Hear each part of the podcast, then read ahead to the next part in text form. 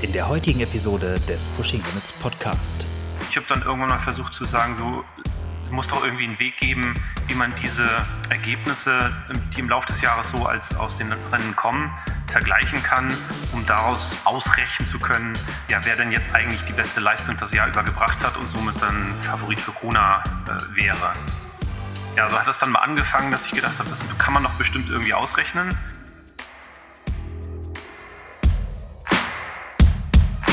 Herzlich willkommen zu einer neuen Episode des Pushing Limits Podcast. Wir machen hier heute dem Namen Nerd Talk wirklich einmal alle Ehre, denn ich habe mich relativ lange und super interessant unterhalten mit Thorsten Radde.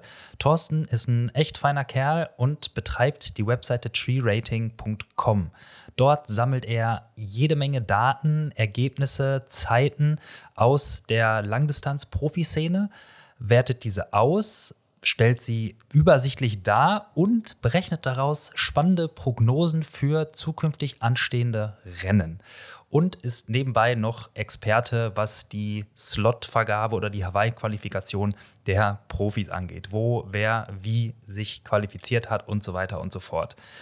Wenn du die Seite noch nicht kennst, schau auf jeden Fall mal auf treerating.com vorbei und wir quatschen im Podcast ja erstens auch über das, was Thorsten selber so sportlich macht und was da so seine Präferenzen sind, aber natürlich ganz, ganz viel und intensiv über die ganze Welt der Zahlen, was für eine Rolle das so für ihn spielt, was da sein Background ist und wieso ihn das so fasziniert und was da so vielleicht auch demnächst noch alles von ihm für uns alle so passiert und angeboten wird. Von daher zieh dir den Podcast rein. Viel Spaß!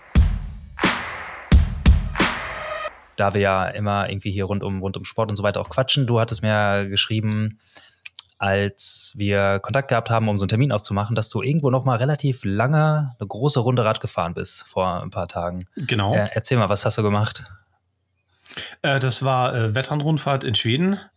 Ähm, äh, ist, glaube ich, äh, die größte Hobby-Sport-Radveranstaltung äh, der Welt mit irgendwie 20.000 Teilnehmern. Ach du meine Güte. Die dann äh, ähm, 300 Kilometer um Wetternsee fahren. Okay. Da, Und dann so wie bei uns eine RTF, äh, alle 30, 40 Kilometer ist eine Verpflegungsstation, wo die meisten dann auch anhalten. Ähm, und ähm, die Masse der Leute kriegen sie nur dadurch hin, dass die irgendwie den äh, abends um acht starten und dann alle zwei Minuten 100 oder 150 Leute auf die Strecke schicken. Das heißt, wenn du dich da anmeldest, kriegst du irgendwie eine Startzeit zugeteilt. Äh, Wir waren dieses Jahr irgendwie 2 Uhr 6 dran. Ähm, wo es dann losgeht, äh, im Dunkeln, wo dann auch noch ein bisschen geguckt wird, dass Licht und, und solche Sachen noch mit dran sind, dass also da kein wild gewordener Autofahrer äh, größere Radgruppen nieder äh, nietet. und äh, ja, dann, dann fährst du da los und ja, also ne, nicht mit dem sportlichen Anspruch. Also wir haben reine Fahrzeit äh, gehabt, irgendwie knapp über elf Stunden, also 26er, 27er Schnitt. Das ist jetzt nun nicht der, der Burner. ja, ist aber auch Äh, jetzt da nicht so langsam. Ne? Also, Naja, also ne, man fährt in der Gruppe und, und so weiter, äh, Pausenzeiten rausgestoppt. Ähm, ähm, das, das regelt sich dann relativ schnell, wie, wie man da so fährt. Also die, der, der Tempoabfall äh, ist dann nicht so extrem, dadurch, dass man halt die Pausen dann ein bisschen ausdehnt. ja, aber 300 Und gibt's morgens Kilometer irgendwo ja, äh, ich, also, gemütlich Frühstück und mittendurch irgendwo eine Lasagne und so und dann ist halt cooles Event. Und wir waren irgendwie 20 Leute von unserem Verein dann zusammen da oben äh, mit Zeltplatz und äh, gemütlich grillen und, und Nudelparty private und so. Und das ist einfach, ja, macht, Ja, macht klingt- ist klingt nach was richtig schönen Spaß macht. Ähm, auch wenn man da jetzt nicht den, den, den, den gigantischen großen Anspruch, sportlichen Anspruch dran stellen muss. Ja, Gibt ja, dann aber auch ja so nicht sein. Verrückte wie, ja, also die, Oster Lundstrom ist in, in irgendeinem äh, Vereinsteam mitgefahren, die dann halt bewusst auf Zeit auch äh, gefahren sind, für irgendeine Charity Geld zu sammeln. Ähm, die sind dann da in, in unter sieben Stunden rumgenagelt, also irgendwie 43er Schnitt in der Gruppe. Ähm, ja, aber das ist schon äh, absoluter Wahnsinn. Ja, dann. also klar, die Geschwindigkeiten wahrscheinlich, klar, wenn man es drauf anlegt und in der Gruppe und dann mit dem Messer zwischen den Zähnen, äh, dann ist das, kriegt man das wahrscheinlich irgendwie auch hin. Äh, ob das jetzt dann so schnell hinkriegt, äh, keine Ahnung, aber allein die Distanz halt 300 Kilometer, ne? Da, also ich bin noch nie in meinem Leben 300 Kilometer gefahren und ich weiß noch nicht, ob mein Hintern das aushalten würde. Ja, also wir machen das irgendwie von unserem Team aus so alle zwei Jahre mittlerweile. Ähm, und äh, vielleicht hast du ja Bock in zwei Jahren mitzufahren, ne?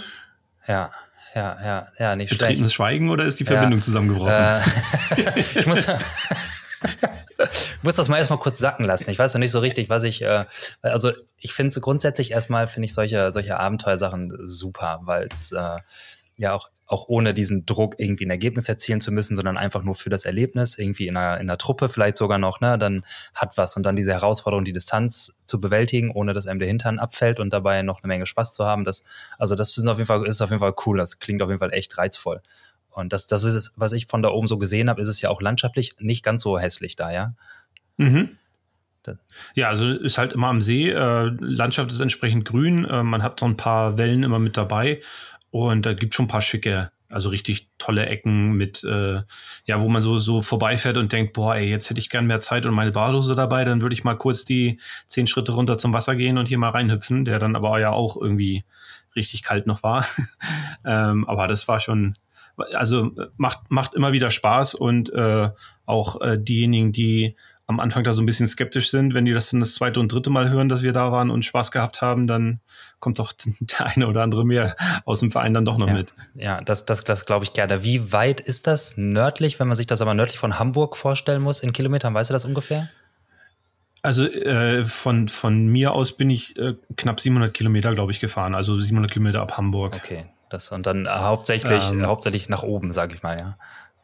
Genau, also du fährst dann äh, äh, durch, durch, also Vogelfluglinie, dann hat man eine Fähre äh, quer, dann quer durch Dänemark durch, dann Helsingör, Helsingborg normalerweise nochmal eine Fähre und dann nochmal drei Stunden in Schweden so. Ja. Äh, also alles, alles so grob Richtung Stockholm hoch. Okay, das heißt, man hat erstens einen richtig äh, schönen Roadtrip wahrscheinlich da, da hoch und dann hat man nochmal einen schönen ja. Biketrip. ja. Genau und dann nochmal einen schönen Roadtrip zurück, zurück, wenn du eigentlich froh bist, äh, möglichst, möglichst äh, schnell wieder ja, zu Hause mit zu sein. So einer, mit so einer Sitzunterlage aus dem, äh, wie heißt es, aus dem Sanitätshaus, ja. so dass man sich nicht wund liegt, ja. Nee, also äh, ich sag mal, das ist ja gut, Triathlon-Position ist ja nochmal ein Tick extremer äh, für die für den Bewegungsapparat. Also ja, man, wenn man die 300 Kilometer fährt, das ist schon am Ende dann so, dass man nicht unbedingt sich noch äh, hinsetzen möchte auf, auf einen Fahrradsattel, äh, aber nach einer Nacht schlafen und äh, auf, dem, auf dem Autositz ist es dann doch deutlich entspannter wieder. Ja, sehr gut. Klingt nicht so schlecht. Vielleicht lasse ich mir das ja mal durch den Kopf gehen. Ich habe jetzt zwei, also wenn ich, wenn ich bei euch einsteigen will, habe ich jetzt ja zwei Jahre Zeit. Ja, das ist doch was. Genau. so Kannst du erstmal sagen. Heute, lassen. heute in zwei Jahren so ungefähr. Ja, ziemlich genau. Ich lasse das mal sagen. Diskutiere das mal hier mit der besseren Hälfte. ja, vielleicht möchte die ja auch mitkommen. Ja, ne? ich glaube, ich glaube, das ist nicht ihr Ding. Ähm, aber ja, aber es klingt, klingt echt nicht schlecht. Äh, welcher Verein ist das, mit, in dem du dann da bist in, in Hamburg? Das war jetzt äh, Tri-Team Oldesloe. Das ist jetzt auch nicht so ein, so ein gigantisch großer äh, Triathlon-Verein.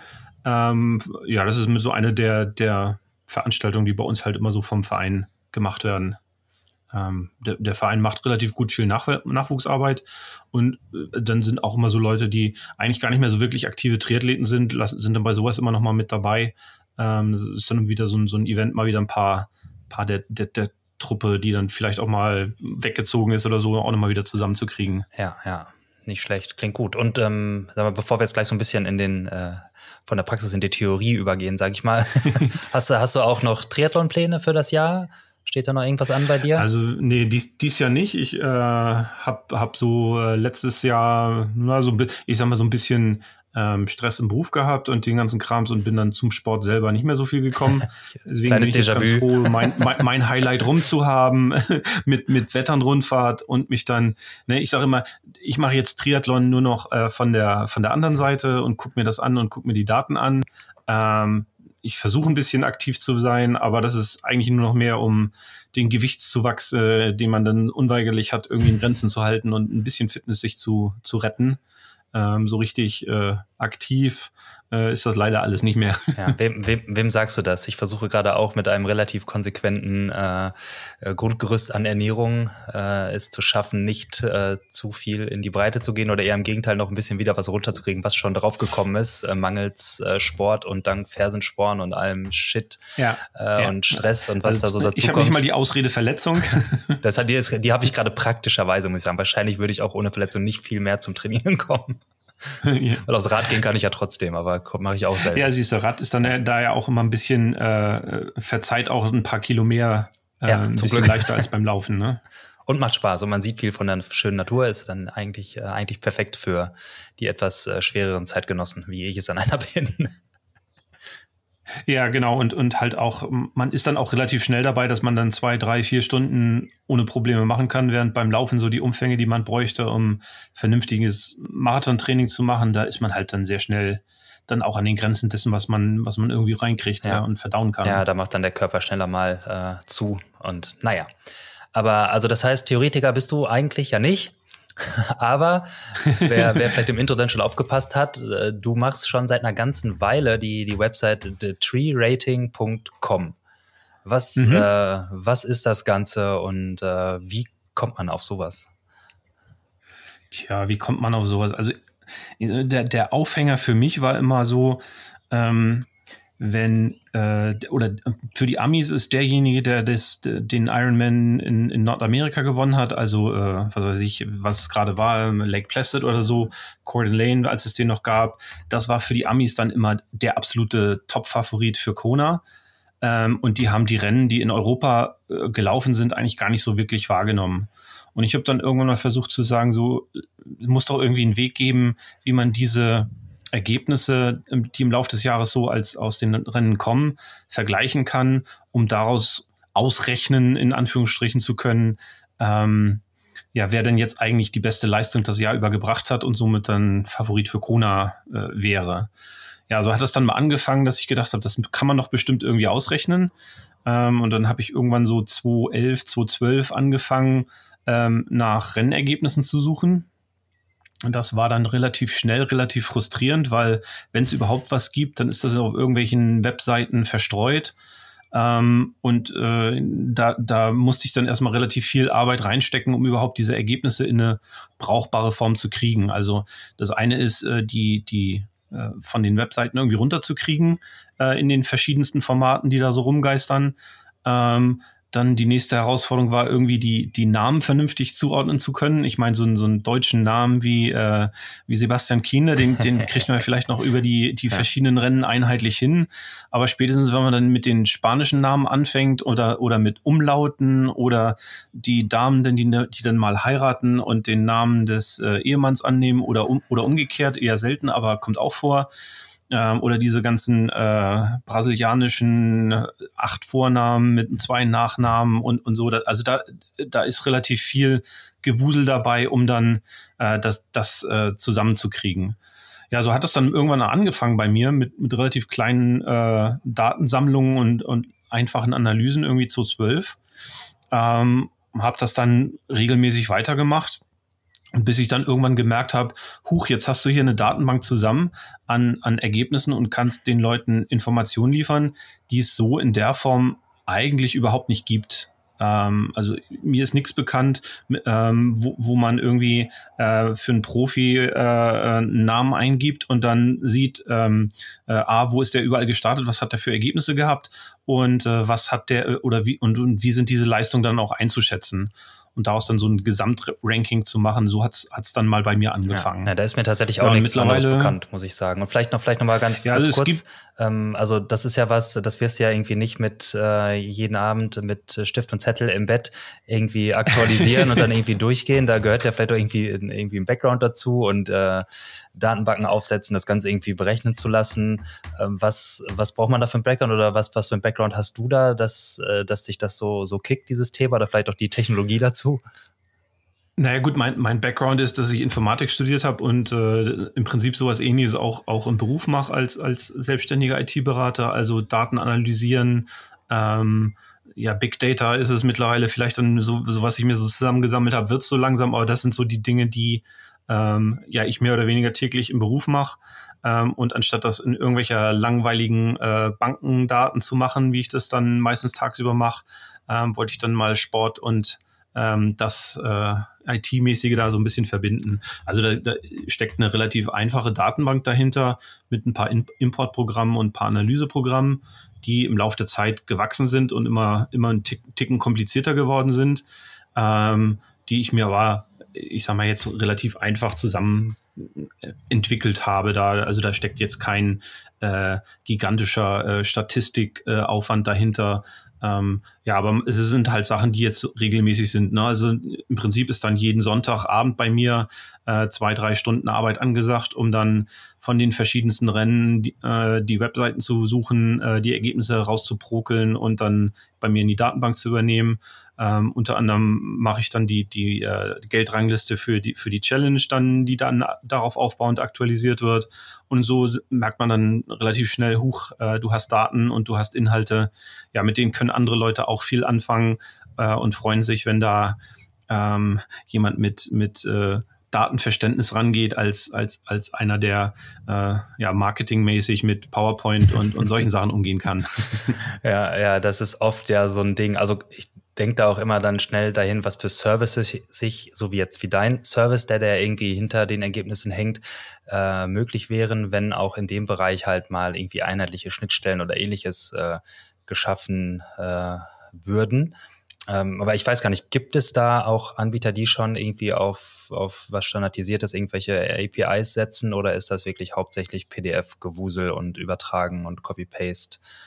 Also ich, ich kenne nichts, wo es eine, eine API geben würde. Das ist halt Website-Scraping und dann Text umformatieren und äh, reguläre Ausdrücke, um dann aus äh, diesem oder jenem was brauchbar formatiertes zu machen. Ja, wow, Regex, Website Parsing, da äh, habe ich äh, ganz, ganz früher als äh, äh, Script Kiddie, sage ich mal, äh, und äh, bei irgendwelchen äh, Science-Fiction ähm, äh, textbasierten Rollenspielen haben wir auch mal so Parser geschrieben für, für so Tools. Da habe ich ganz böse Erinnerungen dran, muss ich sagen. Ja, also es ist, es ist auch echt frustrierend, weil ähm, also die Formate sind, sind unterschiedlich und dann hast du, äh, gut, bei Iron Man, ähm, die sind im Moment halt dabei, dass sie fast äh, äh, am Renntag und, und ein, zwei Tage danach die Ergebnisse noch nicht in ihrer normalen Tabellenform haben, sondern nur in der Website-Variante des Trackers, wo dann wieder die Frage ist, äh, wie kommt man an die Splits dran, äh, sind da die DNFs mit drin äh, und das, das, das ist halt alles so ein bisschen das, das Leben an der Stelle könnte deutlich einfacher sein, wenn äh, wenn es da irgendwie so einen Standardweg gäbe. Also äh, ich bin immer froh, wenn es die europäischen Rennen, Rennen gibt, weil äh, da weiß ich, die, die Mika-Timing-Leute haben da äh, ähm, eine Möglichkeit, äh, einen Excel-Export zu machen und mit dem kann man schon deutlich mehr anfangen, als sich das von irgendwelchen Webseiten runter zu, zu scrapen. Ja, das stimmt. Die haben sogar auch äh, eine API, die Mika-Leute. Allerdings ist das nicht immer ganz so einfach. Da haben, irgendwann hatten wir ja. mal ähm, in der Agentur ähm, ein Projekt in der Richtung und auf jeden Fall, da gibt es auf jeden Fall was. Aber ja, das ist also mein Respekt davor, diese Daten allein auch alle zusammenzukriegen. Das äh, macht sich oder das, äh, das kann sich vielleicht der eine oder andere, der das eigentlich dann einfach nur anguckt, wahrscheinlich nicht so vorstellen, dass das echt, äh, echt ein Job ist. Wenn du jetzt sagst, äh, einmal die Woche so zwei, drei Stunden nur Daten, Datenerfassung ist ja schon ein Ding. Ja, ja, und das ist für mich dann auch der Grund, weswegen ich sage, ich beschränke mich auf die Profis, weil für mich ist das halt halt Hobby ähm, und ähm, die Möglichkeit, damit Geld zu verdienen, ist äh, relativ eingeschränkt. Ähm, und des, deswegen äh, fokussiere ich mich da auf die Profidaten und äh, die Age Grouper, ähm, ja, die, die schenke ich mir an der Stelle dann, weil dann wird's äh, langsam in Größenordnung vorstoßen, wo man tatsächlich einen, einen Fulltime-Job äh, damit verbringen könnte, nur sich die Daten zusammenzusammeln. Ja, das wird dann wahrscheinlich schnell zu so einem Fass ohne Boden wahrscheinlich, ja. Ja, und deswegen, ich versuche da halt so mir meine Grenzen zu setzen, die es mir erlauben, das mit meiner Zeit äh, einigermaßen hinzukriegen, noch Spaß dran zu haben und es eben nicht zu nur Arbeit werden zu lassen. Ja. Ähm, und dann bin ich mit den Profis schon ganz gut ausgelastet. Ja, das, das ja und aufbauend auf den Daten, die ich dann habe, ähm, mache ich im Prinzip zu jedem Rennen so zwei, drei Posts. Ähm, wenn dann so langsam die Startlisten rauskommen, ähm, fange ich mal so an, so zu listen, wer dann, wer dann wo gemeldet ist. Dann direkt vor dem Rennen mache ich so eine ja, Setzrangliste, nenne ich das, ähm, wo man dann guckt, äh, wer, wer ist denn dabei ähm, und wie sind die einzuschätzen? Ähm, was ist so die erwartete, äh, hochgerechnete Rangfolge zwischen den Athleten? Wie verteilt sich das zwischen Schwimmen, Radfahren, Laufen? Daraus kann man dann auch schon relativ viel so Diskussionen abreihen, wie, wie könnte sich das Rennen denn entwickeln eventuell? Ähm, wer, wird, wer wird vorne sein, hat aber vielleicht keine Chance, weil beim Laufen hin wieder hinten rausgeht oder umgekehrt. Wen, wen sieht man eigentlich das ganze Rennen nicht, außer bis er dann oder sie dann im, im Zielkanal den, das, das Banner hochreißt. Ähm, und ja, für Kona ist, ist mal so mein, mein Hauptschwerpunkt, schreibe ich einen großen äh, Kona Rating Report mit ähm, allen möglichen Infos äh, rund um das Rennen, ähm, bisschen Historie, ähm, was, was, wie, wie, wie sieht die Strecke aus und eine, ja, dann praktisch zu jedem Athleten so, so ein Blog, ähm, ja, wer, wer ist dabei, ähm, was zu erwarten, wo man den, wo, wo könnte er ungefähr landen. Ähm, und äh, das sind so 100 Seiten PDF, die ich da für den Oktober produziere, den ich dann ähm, ja mittlerweile äh, anbiete zum, zum Download, ähm, nach wie vor kostenlos und auf Spendenbasis. Und das äh, funktioniert eigentlich relativ gut, dass da ein bisschen was zusammenkommt. Ich hätte also Schwierigkeiten, mir da jetzt einen festen Preis für auszudenken. Ähm, aber für diejenigen, die ähm, ja Kona an Kona an den Rennen, an den Profirennen interessiert sind und ähm, Infos haben möchten, ist das immer so die, die Bibel vor dem Rennen, wo man sich äh, von vorn bis hinten informieren kann und so ein bisschen vorschwelgen kann, wenn man leider nicht vor Ort sein kann. Ja, da kann ich nur bestätigen, ist echt ein, ein krasses Ding, äh, mega umfangreich, mega informativ. Ich habe es mir letztes Jahr auch runtergeladen und gespendet und ich äh, kann es auch nur jedem empfehlen. Und also da mal ein paar Euro äh, für die Arbeit zu spenden, ist, glaube ich, mehr als gerechtfertigt. Ähm, kann ich jedem nur ans, ans Herz legen. Das ist wirklich, äh, wirklich ein richtiges, also ein richtiges Buch, eine Bibel, wie du gerade sagtest. Äh, und da sind halt, ist halt auch wirklich alles äh, aufgedröselt und ja, ähm, auch die Zahlen und dann die Prognosen ja dazu, die du ja hast ja schon gesagt, auch für jedes Rennen äh, machst äh, klar, für diesen, bei dem Kona Report ist es ja dann in der abgefahrenen Tiefe und äh, im Detailgrad. Aber wenn man äh, dir auf Twitter folgt oder vielleicht auch dem einen oder anderen Athleten, dann wird man ja auch mitbekommen, dass äh, wenn du dann ein, eine Prognose äh, postest für das ein oder andere Rennen oder irgendwie, dass das durchaus auch mal für Gesprächsstoff unter den Profis sorgt, ja. Ja, also ich meine, die Klassiker sind dann immer. Äh, Cameron Worth, lass mich ähm, ran, ja. ja. Na gut, Cam, Cam Worth, der, der, der, der äh, sich bei mir bedankt hat, dass ich ihn für Kona, äh, für, für Rot jetzt das erste Mal mit einer Marathonzeit unter drei Stunden äh, gerechnet habe. und, und solche Sachen. Also da, da, da ähm, ähm, ich sag mal, da, da ist jetzt auch immer so ein bisschen unterschiedlich die Sichtweise. Ähm, ich, meine Voraussagen, die, die ich mache, die basieren halt au ausschließlich auf den Rennergebnissen in Ironman-Rennen, die der Athlet in der Vergangenheit gemacht hat. Da ist natürlich nicht berücksichtigt, ähm, der hat jetzt eine super Trainingsphase hinter sich gehabt. Der hat ein paar Proberennen auf der 70-3-Distanz richtig gut gerissen und äh, fühlt sich halt äh, deutlich besser als das, was er in der Vergangenheit gezeigt hat. Das, das kann ich halt aus den Daten nicht, nicht rausrechnen.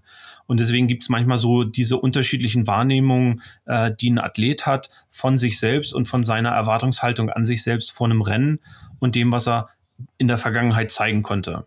Und das, das ist auch ein Konflikt, den kriegt man nicht aufgelöst. Natürlich, ähm, wenn ich die Voraussagen auf Basis dessen aus der Vergangenheit mache, dann unterschätze ich einen Athleten, der sich noch entwickelt und weiterentwickelt und besser wird, natürlich immer. Ähm, ja, aber ähm, man, manchmal überschätzen sich die Athleten dann eben auch und zerblasen sich, weil sie der Meinung sind, ähm, sie sind halt so viel besser geworden, als sie sind. Und ähm, da ist halt dann auch mal die, die, die Spannung drin. Ähm, der Teil, den, den ich für mich dann immer noch daraus ziehe, ist, ähm, dass ich immer aus den zehn Zahlen, die ich, die ich so zusammenbastel, ähm, dass, dass man daraus so ein bisschen so ein Bild sich bauen kann, ähm, wie wird das Rennen sich entwickeln. Und wenn man das Rennen dann verfolgt, ähm, so diesen, diesen Abgleich macht, ähm, das hätte ich erwartet und so sieht's jetzt aus. Äh, da ist einer weiter vorne, als ich ihn gedacht hätte. Da ist einer, äh, der ist nachher ein super Läufer, den hätte ich irgendwie mit einer Viertelstunde Rückstand auf dem Rad erwartet. Der geistert aber jetzt seit Ewigkeiten mit fünf Minuten Rückstand hinter der Spitze her. Ähm, solche Dinge. Ähm, die, die sind halt sehr viel ähm, ja, die, also die sind zumindest für mich dann, wenn ich so ein Rennen verfolge, ähm, dann die spannenden Sachen, die ich dann, auf die ich dann auch während des, des Rennens genauer achte. Also, wenn wir zum Beispiel das Rennen nehmen von, von Rot letztes Jahr, ähm, da hatte ich die Dani Bleimehl aufgrund ihrer Vorlesung, also damals, äh, damals wirklich noch Semmler, ähm, hatte ich äh, relativ klar einen Abstand hinter Lucy Charles erwartet. Und auch so, ich sag mal, im Lauf des, des Tages immer äh, größer werdenden Abständen zu Lucy. Ähm, während sich das Rennen halt so entwickelt hat, dass ähm, die nach dem äh, Schwimmen die übliche Packung von Lucy bekommen hat, äh, weil die halt äh, so weit davonzieht. Äh, dann aber der Abstand zumindest in der ersten Radrunde ziemlich konstant geblieben ist und dann Dani in der zweiten Runde Radrunde angefangen hat, sich, sich immer näher ranzuarbeiten. Und das war halt ein völlig anderes Bild von der Rennentwicklung, als, als ich das im Vorwege erwartet hätte. Und deswegen ähm, war das halt wieder so ein Punkt, wo man dann eben auch in, in ja der Verfolgung des Rennens halt genauer hinguckt. Boah, ähm, übernimmt die sich jetzt beim Radfahren und geht beim Laufen hoch, was sie dann ja auch nicht getan hat. Im, Gegenteil, im Laufen ist sie dann auch stetig ihr Tempo gelaufen und hat immer so ein bisschen mehr angefangen, die, die Abstände abzuknapsen. Ähm, und dass dann hinten raus das noch, noch so spitz auf Knopf wird und die genau, äh, ich weiß nicht, was sie nachher auseinander waren, neun Sekunden oder so. Ja, das war schon echt ein, ein geiles Rennen und das hat riesig Spaß gemacht, das, das zu verfolgen. Ja, war sicherlich auch ein relativ einzigartiges Rennen in der Hinsicht, dass es ja wirklich dann so eine mega knappe Nummer war. Und äh, klar, man kann natürlich statistisch auch nur das abbilden, was einem irgendwie die Datenbasis äh, sagt. Und da ist natürlich, habe ich mir jetzt dann auch die Seite für den äh, Ironman Frankfurt angeguckt. Und da ist halt so, dass dann also tatsächlich es so sein wird, dass Sebi Kienle genau 19 Sekunden vor Jan Frodeno ins Ziel kommt, weil er eben auf dem Rad eine echte Packung verpasst, so wie ich das jetzt hier sehe bei dir auf der Seite, ja. Also wie wird ja, dieses so Rennen ablaufen, ja? ja, also äh, äh, das ist halt auch wieder so ein super Beispiel, wo man sagt, ja, das sind jetzt die nackten Zahlen aufgrund der Vor Vorergebnisse. Da spielt aber Renndynamik ja überhaupt gar keine Rolle in, in den, den Voraussagen und in den Zahlen, die ich da, da hinschreibe. Ähm, und ähm, wahrscheinlich wird sich das Rennen äh, ganz anders entwickeln, als, als die Zahlen sind. Äh, Gerade wenn du dann noch die Dynamik mit, mit Patrick damit einbeziehst. Ähm, ja, erwarte ich eher so ähm, entweder Frodo, der wieder das ganze Rennen vorwegstiefelt, so wie er das, äh, ich glaube, das erste Mal, wo er Frankfurt gewonnen hat, äh, gemacht hat und einfach keinen an sich ran mehr lässt. Ähm, oder wenn es tatsächlich dazu kommt, dass, dass Sebi aufschließt äh, beim, beim Radfahren zu ihm, ähm, dass die zwei so ein bisschen gemeinsame Sache machen, um dann Patrick auf dem Rad ordentlich eine Packung zu geben. Ähm, und vielleicht die dann zusammen vom, vom Rad steigen wirst, was dann auch wieder ein interessantes Szenario ist, äh, wie wir das schon mal in Kona hatten, wo dann beide ähm, ja gerade am Anfang der Laufstrecke zusammengelaufen sind. Also ja, ist wieder dann die Frage, nackte Zahlen, ähm, was, was wird ungefähr erwartet und was passiert dann tatsächlich und was ist anders und ähm, wo, wo, wo muss man genauer hingucken, was halt passiert. Also für mich sind dann so diese Momente, wenn es tatsächlich so läuft, dass Sebi zur Spitze aufschließt, was passiert dann? Geht einer mit? Gehen beide mit? Ähm, was, äh, wie sieht die Dynamik zwischen Patrick und, und Frodo aus, äh, die ja hm, eventuell zusammen aus dem, aus dem Wasser kommen, letztes Jahr Frankfurt, oder hat Patrick wieder ein schlechtes Schwimmen und kriegt eine Packung und muss dann erst wieder ähm, den, den Abstand oder sie, sich finden auf dem Rad und irgendjemanden finden, mit dem er ähm, ein, ein, stabiles äh, Rad bringt. Also da, da, da ist natürlich viel Bewegung drin und viel Dynamik drin. Was und was ist jetzt so ein bisschen der, der Background? Also du sagst, du berechnest oder die Daten basieren auf Ironman-Rennergebnissen und auch halt also keine 73, sondern ganze Ironman-Rennen. Und ähm, dann gibt es irgendwie eine Gewichtung in die Vergangenheit ähm, und dann das nimmt dann ab, wie so bei so einem, äh, bei so einem, bei so einem CTL, so einem Trainingsload-Berechnung oder wie kann man sich das mhm. vorstellen? Ja, also im Prinzip kommen dann mehrere Faktoren zusammen. Zum einen ähm, rechne ich ähm, ähm, die, die, die äh, Clock Time, also die, die, die äh, tatsächliche Endzeit, die in den Ergebnislisten steht, nochmal so ein bisschen um, ähm, um einzubeziehen, war das jetzt ein schneller Kurs oder ein langsamer Kurs. Da, da habe ich so ein bisschen so ein mathematisches Verfahren für entwickelt, um, um rauszukriegen, ähm, sinngemäß, ähm, sind jetzt alle irgendwie fünf Minuten schneller gewesen. Ja, dann war wahrscheinlich der, der Kurs fünf Minuten schneller als, als normal. Oder äh, ist da nur ein Athlet äh, eine Ecke schneller gewesen, dann hat der halt einen besonders guten Tag gehabt. Und um das so einzuschätzen, äh, ja, adjustiere ich die Zeit nochmal zu so einem, ich sag's dann, eine Normalisierung der, der äh, Endzeiten, dass dann eben auch ähm, die Zeiten von verschiedenen äh, Kursen ähm, von verschiedenen Jahren miteinander vergleichbar gemacht werden. Das ist das Erste. Und das Zweite, was ich dann mache, ist ähm, im Prinzip, je neuer das Ergebnis ist, desto größeres Gewicht kriegt das, des, weil desto stärker ist das natürlich auch aussagekräftig für die, die aktuelle Leistungsfähigkeit des Athleten. Ähm, und dann ja, sind noch so ein paar Spielereien mit dabei. Ähm, wie äh, verhindert man, dass irgendwie so ein, so ein äh, Frodo äh, muss 40 Kilometer spazieren gehen, Ergebnis, ja. irgendwie jetzt sein Rating da komplett äh, verhagelt. Ähm, was es dann natürlich normalerweise machen würde. Das wäre sein letztes Rennen gewesen, das, das neueste, ähm, gigantisch schlechte Zeit. Die wird natürlich normalerweise das, das äh, richtig runterziehen. Da, da muss man auch nochmal so ein bisschen Feinheiten für äh, einbeziehen. Ja, und dann kommt so eine, so eine gewichtete, altersgewichtete Durchschnittsbewertung raus. Das ist dann im Prinzip das, das Rating, äh, was ich in meinen Daten drin stehen habe. Und das rechne ich dann nochmal wieder mit so einer durchschnittlichen Erwartung, zum Beispiel jetzt für Frankfurt, auf ein erwartetes äh, Rennzeit, auf eine erwartete Rennzeit äh, so ein bisschen um. Bisschen andere Gewichtung dabei. Ähm, und da so, so kommen dann die Zeiten zustande, ja. die ich da. Und wie, ähm, also da ist es ja jetzt dann auch so, wenn man sich das anguckt, da sieht man dann die, die Expected, also die erwartete Zielzeit, sage ich mal, ähm, mhm. in der Reihenfolge. Und jetzt sieht dann Sebi vor Frodo vor Patrick, jetzt am Beispiel Frankfurt. Und dann ist mhm. das Rating dahinter und da ist es quasi eigentlich umgekehrt. Da wäre, hat äh, Patrick das, das beste Rating und dann Frodo und dann Sebi. Ja. Wie kommt diese, also, diese, diese umgekehrte Reihenfolge dann zustande? Also das spielt dann auch bei dem Expected spielt dann auch nochmal eine Rolle, dass ich die Ergebnisse auf dem Kurs, wo das Rennen stattfindet, ein bisschen höher gewährt, gewichte. Ah. Ähm, und da sind äh, Sebi und Frodo von den Ergebnissen in Frankfurt natürlich deutlich vor dem, was, was Patrick gezeigt hat, der, ich sag mal, noch kein richtig gutes Rennen in, in Frankfurt gehabt hat. Das ist ein Faktor. Und ähm, ja, ich glaube, das macht so, macht so den Hauptunterschied dann nochmal aus. Ja, guck mal, da steckt dann doch relativ viel Raffinesse auch drin, ja, am Ende des Tages. Ja, also das sind dann halt auch so die Sachen, die, ähm, das sind immer dann so Kleinigkeiten, die im Laufe der Zeit dazukommen, ähm, ja, die, die ich dann zum Teil selber schon vergessen habe, wenn ich sie erklären muss. Ähm, aber wenn man dann in den Code einsteigt und das dann daraus nochmal nachvollzieht, dann, dann, äh, da kommt halt echt eine Menge zusammen. Und ich glaube, ähm, ja, im Rahmen dessen, was, was man halt aus Daten ablesen kann, ähm, Klar kann man sich jetzt über, über jede einzelne dieser Zahlen nochmal äh, kräftig streiten und äh, anders sehen und anders bewerten. Das und ist das Schöne ja, an jeder Statistik. Ist aber unfair. Genau, ne? Also äh, ich sag, äh, habe hab irgendwo mal das Zitat gelesen, also Daten äh, erzählen natürlich nur einen Teil der Geschichte, ähm, aber einen relativ wichtigen Teil. Und äh, mit Daten die Welt verstehen, ja, nur mit Daten reicht nicht, aber ohne Daten geht halt auch nicht. Und irgendwie muss man so diese beiden Sachen, ja, ein Teil kann man in Daten, in Zahlen ausdrücken, ein Teil halt nicht.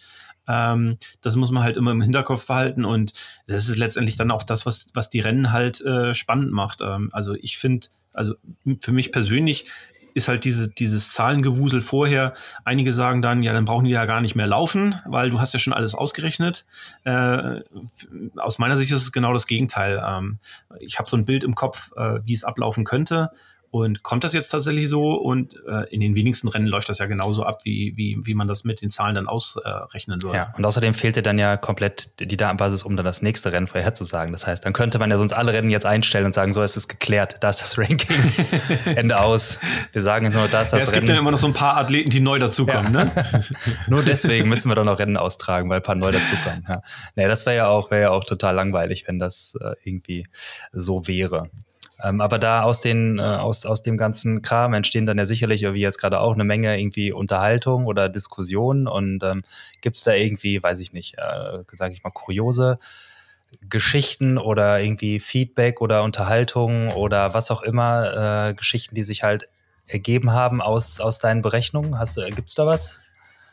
Also das, das Einzige, was ich so mal direkt mit, was mir spontan einfällt, ist, ähm, ich habe irgendeine Startliste, ich glaube, für, für Wales gepostet ähm, und da standen zu dem Zeitpunkt noch vier Frauen drauf und eine von denen hat überlegt, äh, erst, erst nachdem sie die Startliste dann gesehen hat, tatsächlich zu sagen, ach, ich fahre da jetzt einfach mal hin. Ähm, und da waren dann tatsächlich nur zwei Frauen, glaube ich, am Start, hat dann souverän den zweiten Platz gemacht ähm, und entsprechend Preisgeld aufgeht. Das ist so das, was mir von den Listen her einfällt. Und das wären aber jetzt natürlich auch Infos, die, die bei Ironman mittlerweile verfügbar waren. Ja, aber die, die, die, diese Rückmeldung, die man dann von den Athleten kommt und die Diskussion, die dann losgehen, die, die sind schon spannend. Ähm, äh, neulich hatte ich einen äh, E-Mail-Austausch mit, mit äh, Lindsay Corbin, die dann bei mir fragte, sag mal, wie viele Rennen habe ich denn jetzt eigentlich gemacht? Weil die hat jetzt, glaube ich, 37 oder so. Und dann haben wir am Anfang noch mal ein, zwei ähm, da, dazu gefunden, die bei mir noch nicht drin waren oder wo ich sie noch unter ihrem Mädchennamen äh, geführt hatte. Die haben wir dann zusammengeführt. Ähm, und da kommt, kommt man dann irgendwie auf die, auf die komplette Datenbasis dann relativ, also für mich halt äh, sind das drei Tastenklicks, äh, während der Athlet wahrscheinlich dann irgendwie durch, durch irgendwelche Trainingstagebücher durchforsten ja. muss. Ja, hast du da so Lieblingspappenheimer, die sich immer irgendwie immer wieder melden oder dir vielleicht mal sagen, hey, hast du gesehen, du hast mich hier auf, äh, keine Ahnung, Platz 5 gerankt, das bin ich Zweiter geworden. Siehst du? Ja, also es gibt immer so einen, einen aus den USA, Name fällt mir gerade nicht ein, den ich irgendwie voraussage und der dann immer sagt, hey, du hast mich schon wieder über neun Stunden und ich habe schon wieder, äh, bin ich mir sicher, dass ich absolut 8,45 machen werde. Und äh, ja, ich kann der, mir nicht vorstellen, wer das ist. dabei mit 39 oder mit DNF dabei. Ja, kann ich mir nicht vorstellen, wer das sein könnte. Ja. Das lassen wir mal offen als kleine Rechercheaufgabe hier für, für die äh, eventuellen Zuhörer. Wer das sein könnte, wer, wer auch eigentlich immer für eine lustige äh, äh, Geschichte auf Twitter gut ist oder generell für viel Unterhaltung in der Hinsicht. Na, also Starkey war es nicht. Der äh, beschwert sich dann auch über meine vorgesagten Radzeiten äh, und sagt, äh, jetzt ähm, die, die, die werde ich mal richtig äh, abschießen hier. Meistens kriegt er das ja auch hin. Na guck mal, dann habe ich jetzt aber auch daneben gelegen tatsächlich. Ich hätte jetzt gedacht, das nee, ist Starkey. Nee. Aber gut, dann müssen wir ihn jetzt, nee, dann kann ich ihn da damit freisprechen. Aber sonst kann man sich äh, Starkey auf jeden Fall aber auch auf Twitter immer mal gönnen. Das ist immer, immer gut. Ja, also den kann man sich auf jeden Fall gönnen, aber ähm, ich glaube, den, äh, was, was halt auf Twitter immer so ein bisschen fehlt, ist, dass, dass äh, er wahrscheinlich so ein leicht ironisches Lächeln immer dabei hat bei den Sachen, die er so postet. Ja, das, das, äh, das, das, das große Problem der digitalen Kommunikation, dass oft äh, Ironie, Sarkasmus äh, gerne mal auf der Strecke bleiben. Ja. Dann trotz Emojis. Ja, auch mit Emojis kriegt man, also ja. Äh, ich sag mal, der haut ja Sachen raus, wo äh, ein Emoji nicht, nicht ausreichen würde, um das zu relativieren. ja, so, so kann es gehen. Ähm, aber dann hatte ich jetzt dieses ganze, äh, ich sag mal, dein, dein Dasein als äh, Datenfreak, was diese ganzen Ergebnisse und die Prognosen angeht, jetzt in die, in die Situation gebracht, dass du jetzt auch am Wochenende in Frankfurt für den HR als ähm, ja, Datenexperte am Start bist? Ja, also das ist somit einer der, der Dinge, die mir dann Spaß machen. Diejenigen, die halt äh, äh, die dankbare, undankbare, kann man sich jetzt überlegen, Aufgabe haben, ähm, tatsächlich dann Rennen live kommentieren zu müssen, so gut als geht äh, mit Infos zu versorgen, ähm, sowohl im Vorwege, wenn die halt äh, Startlisten haben und dann wissen wollen, wo ist denn der schon überall gewesen, dann sind das immer Daten, die ich gerne ähm, teile, äh, e-, egal wer es ist, äh, auch die, die Kollegen von, von Ironman, die da den, den Livestream machen, da gehen auch immer ein paar E-Mails hin und her von denen. Ähm, und äh, mittlerweile sind wir dann beim HR, dass, dass man mal drei, vier Mal telefoniert hat. Und ich habe jetzt äh, diesen Sonntag dann, naja, nächsten Sonntag die Aufgabe, die Kommentatoren da vor Ort mit Infos zu versorgen. Ähm, ja, ich habe es in der Form auch noch nie gemacht, äh, aber ich finde es total spannend, dann mal den Blick dahinter die Kulissen zu werfen. Ähm, also das, das äh, so, so ein bisschen den Eindruck konnte ich schon gewinnen, dass so einfach, wie man sich das dann immer als äh, Zuschauer vor Ort vorstellt, ähm, ähm, die, die Berichte zu machen, äh, dass das nicht so einfach ist, weil man halt auf die Kamerabilder angewiesen ist, die tatsächlich angeboten werden. Ähm, aber ich werde dann zumindest versuchen, meinen Teil dazu beizutragen, dass wenn dann wer zu sehen ist, dass dann der Kommentator auch genau weiß, wer das ist und dass er drei, vier Dinge über den weiß. Ähm, oder wenn er das äh, beim ersten Mal nicht weiß, dann zumindest beim zweiten Mal. Das sind, meistens hat man ja so ein bisschen mehr Zeit ähm, bei Triathlon-Übertragung, wenn da irgendjemand überraschend an der Spitze ist, ähm, nochmal schnell drei, vier Minuten äh, Recherche zu machen, den Kollegen aufzuschlauen, ähm, damit er dann auch was, was Vernünftiges reden kann. Also ich meine, bei den Herren wird, wird sicher nicht so viel passieren an, an Führungswechseln und an überraschenden Leuten, die da ganz vorne sind.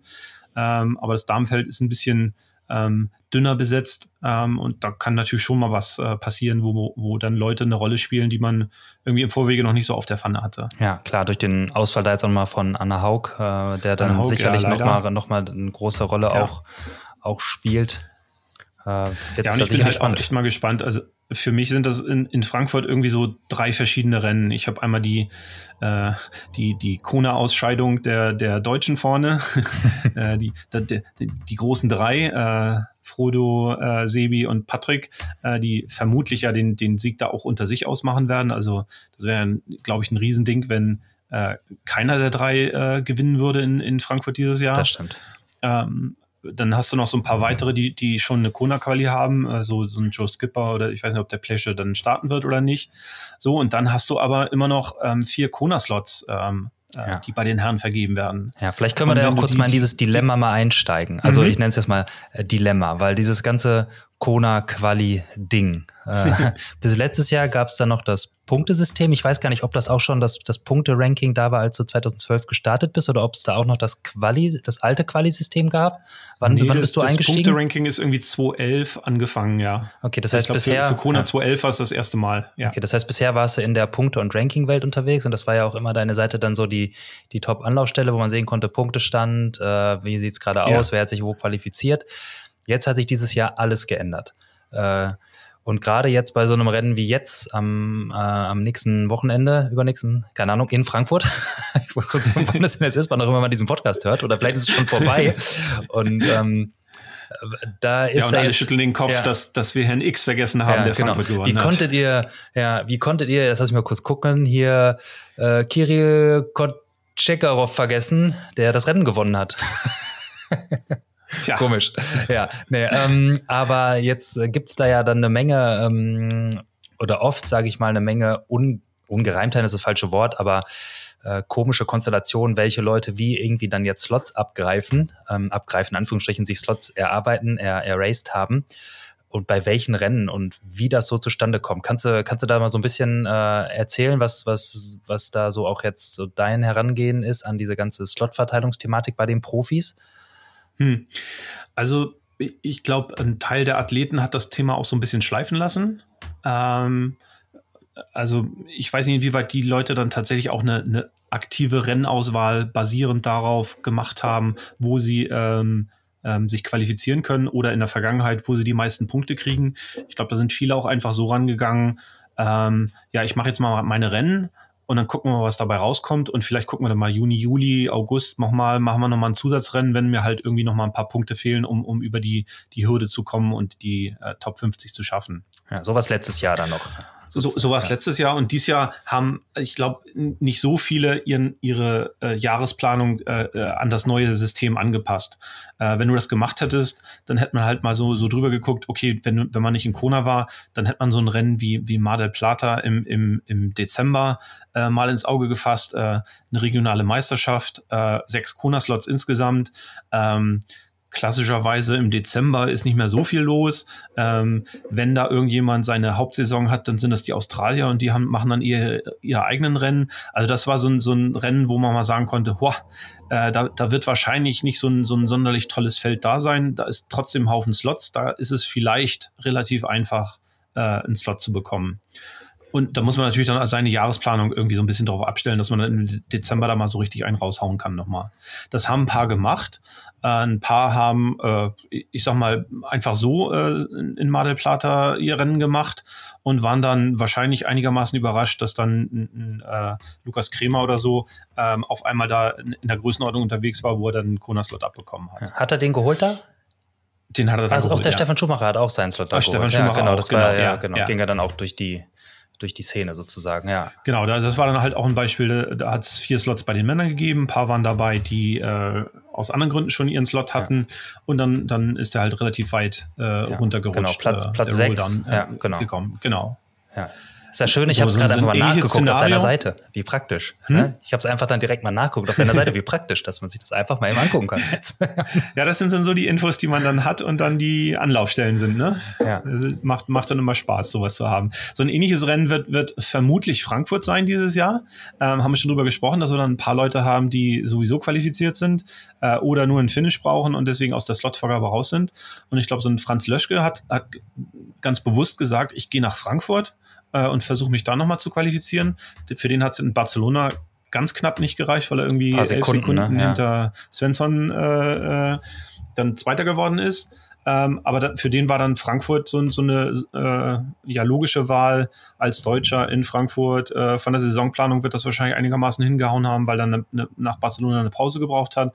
Ähm, ja, und der, der äh, hat, wenn er dann so eine vergleichbare Leistung wie in Barcelona gibt, einfach auch super Chancen, jetzt in Frankfurt seinen Slot zu machen. Die, die ganz großen Namen vorne sind raus aus der Betrachtung, die brauchen nur einen Finish.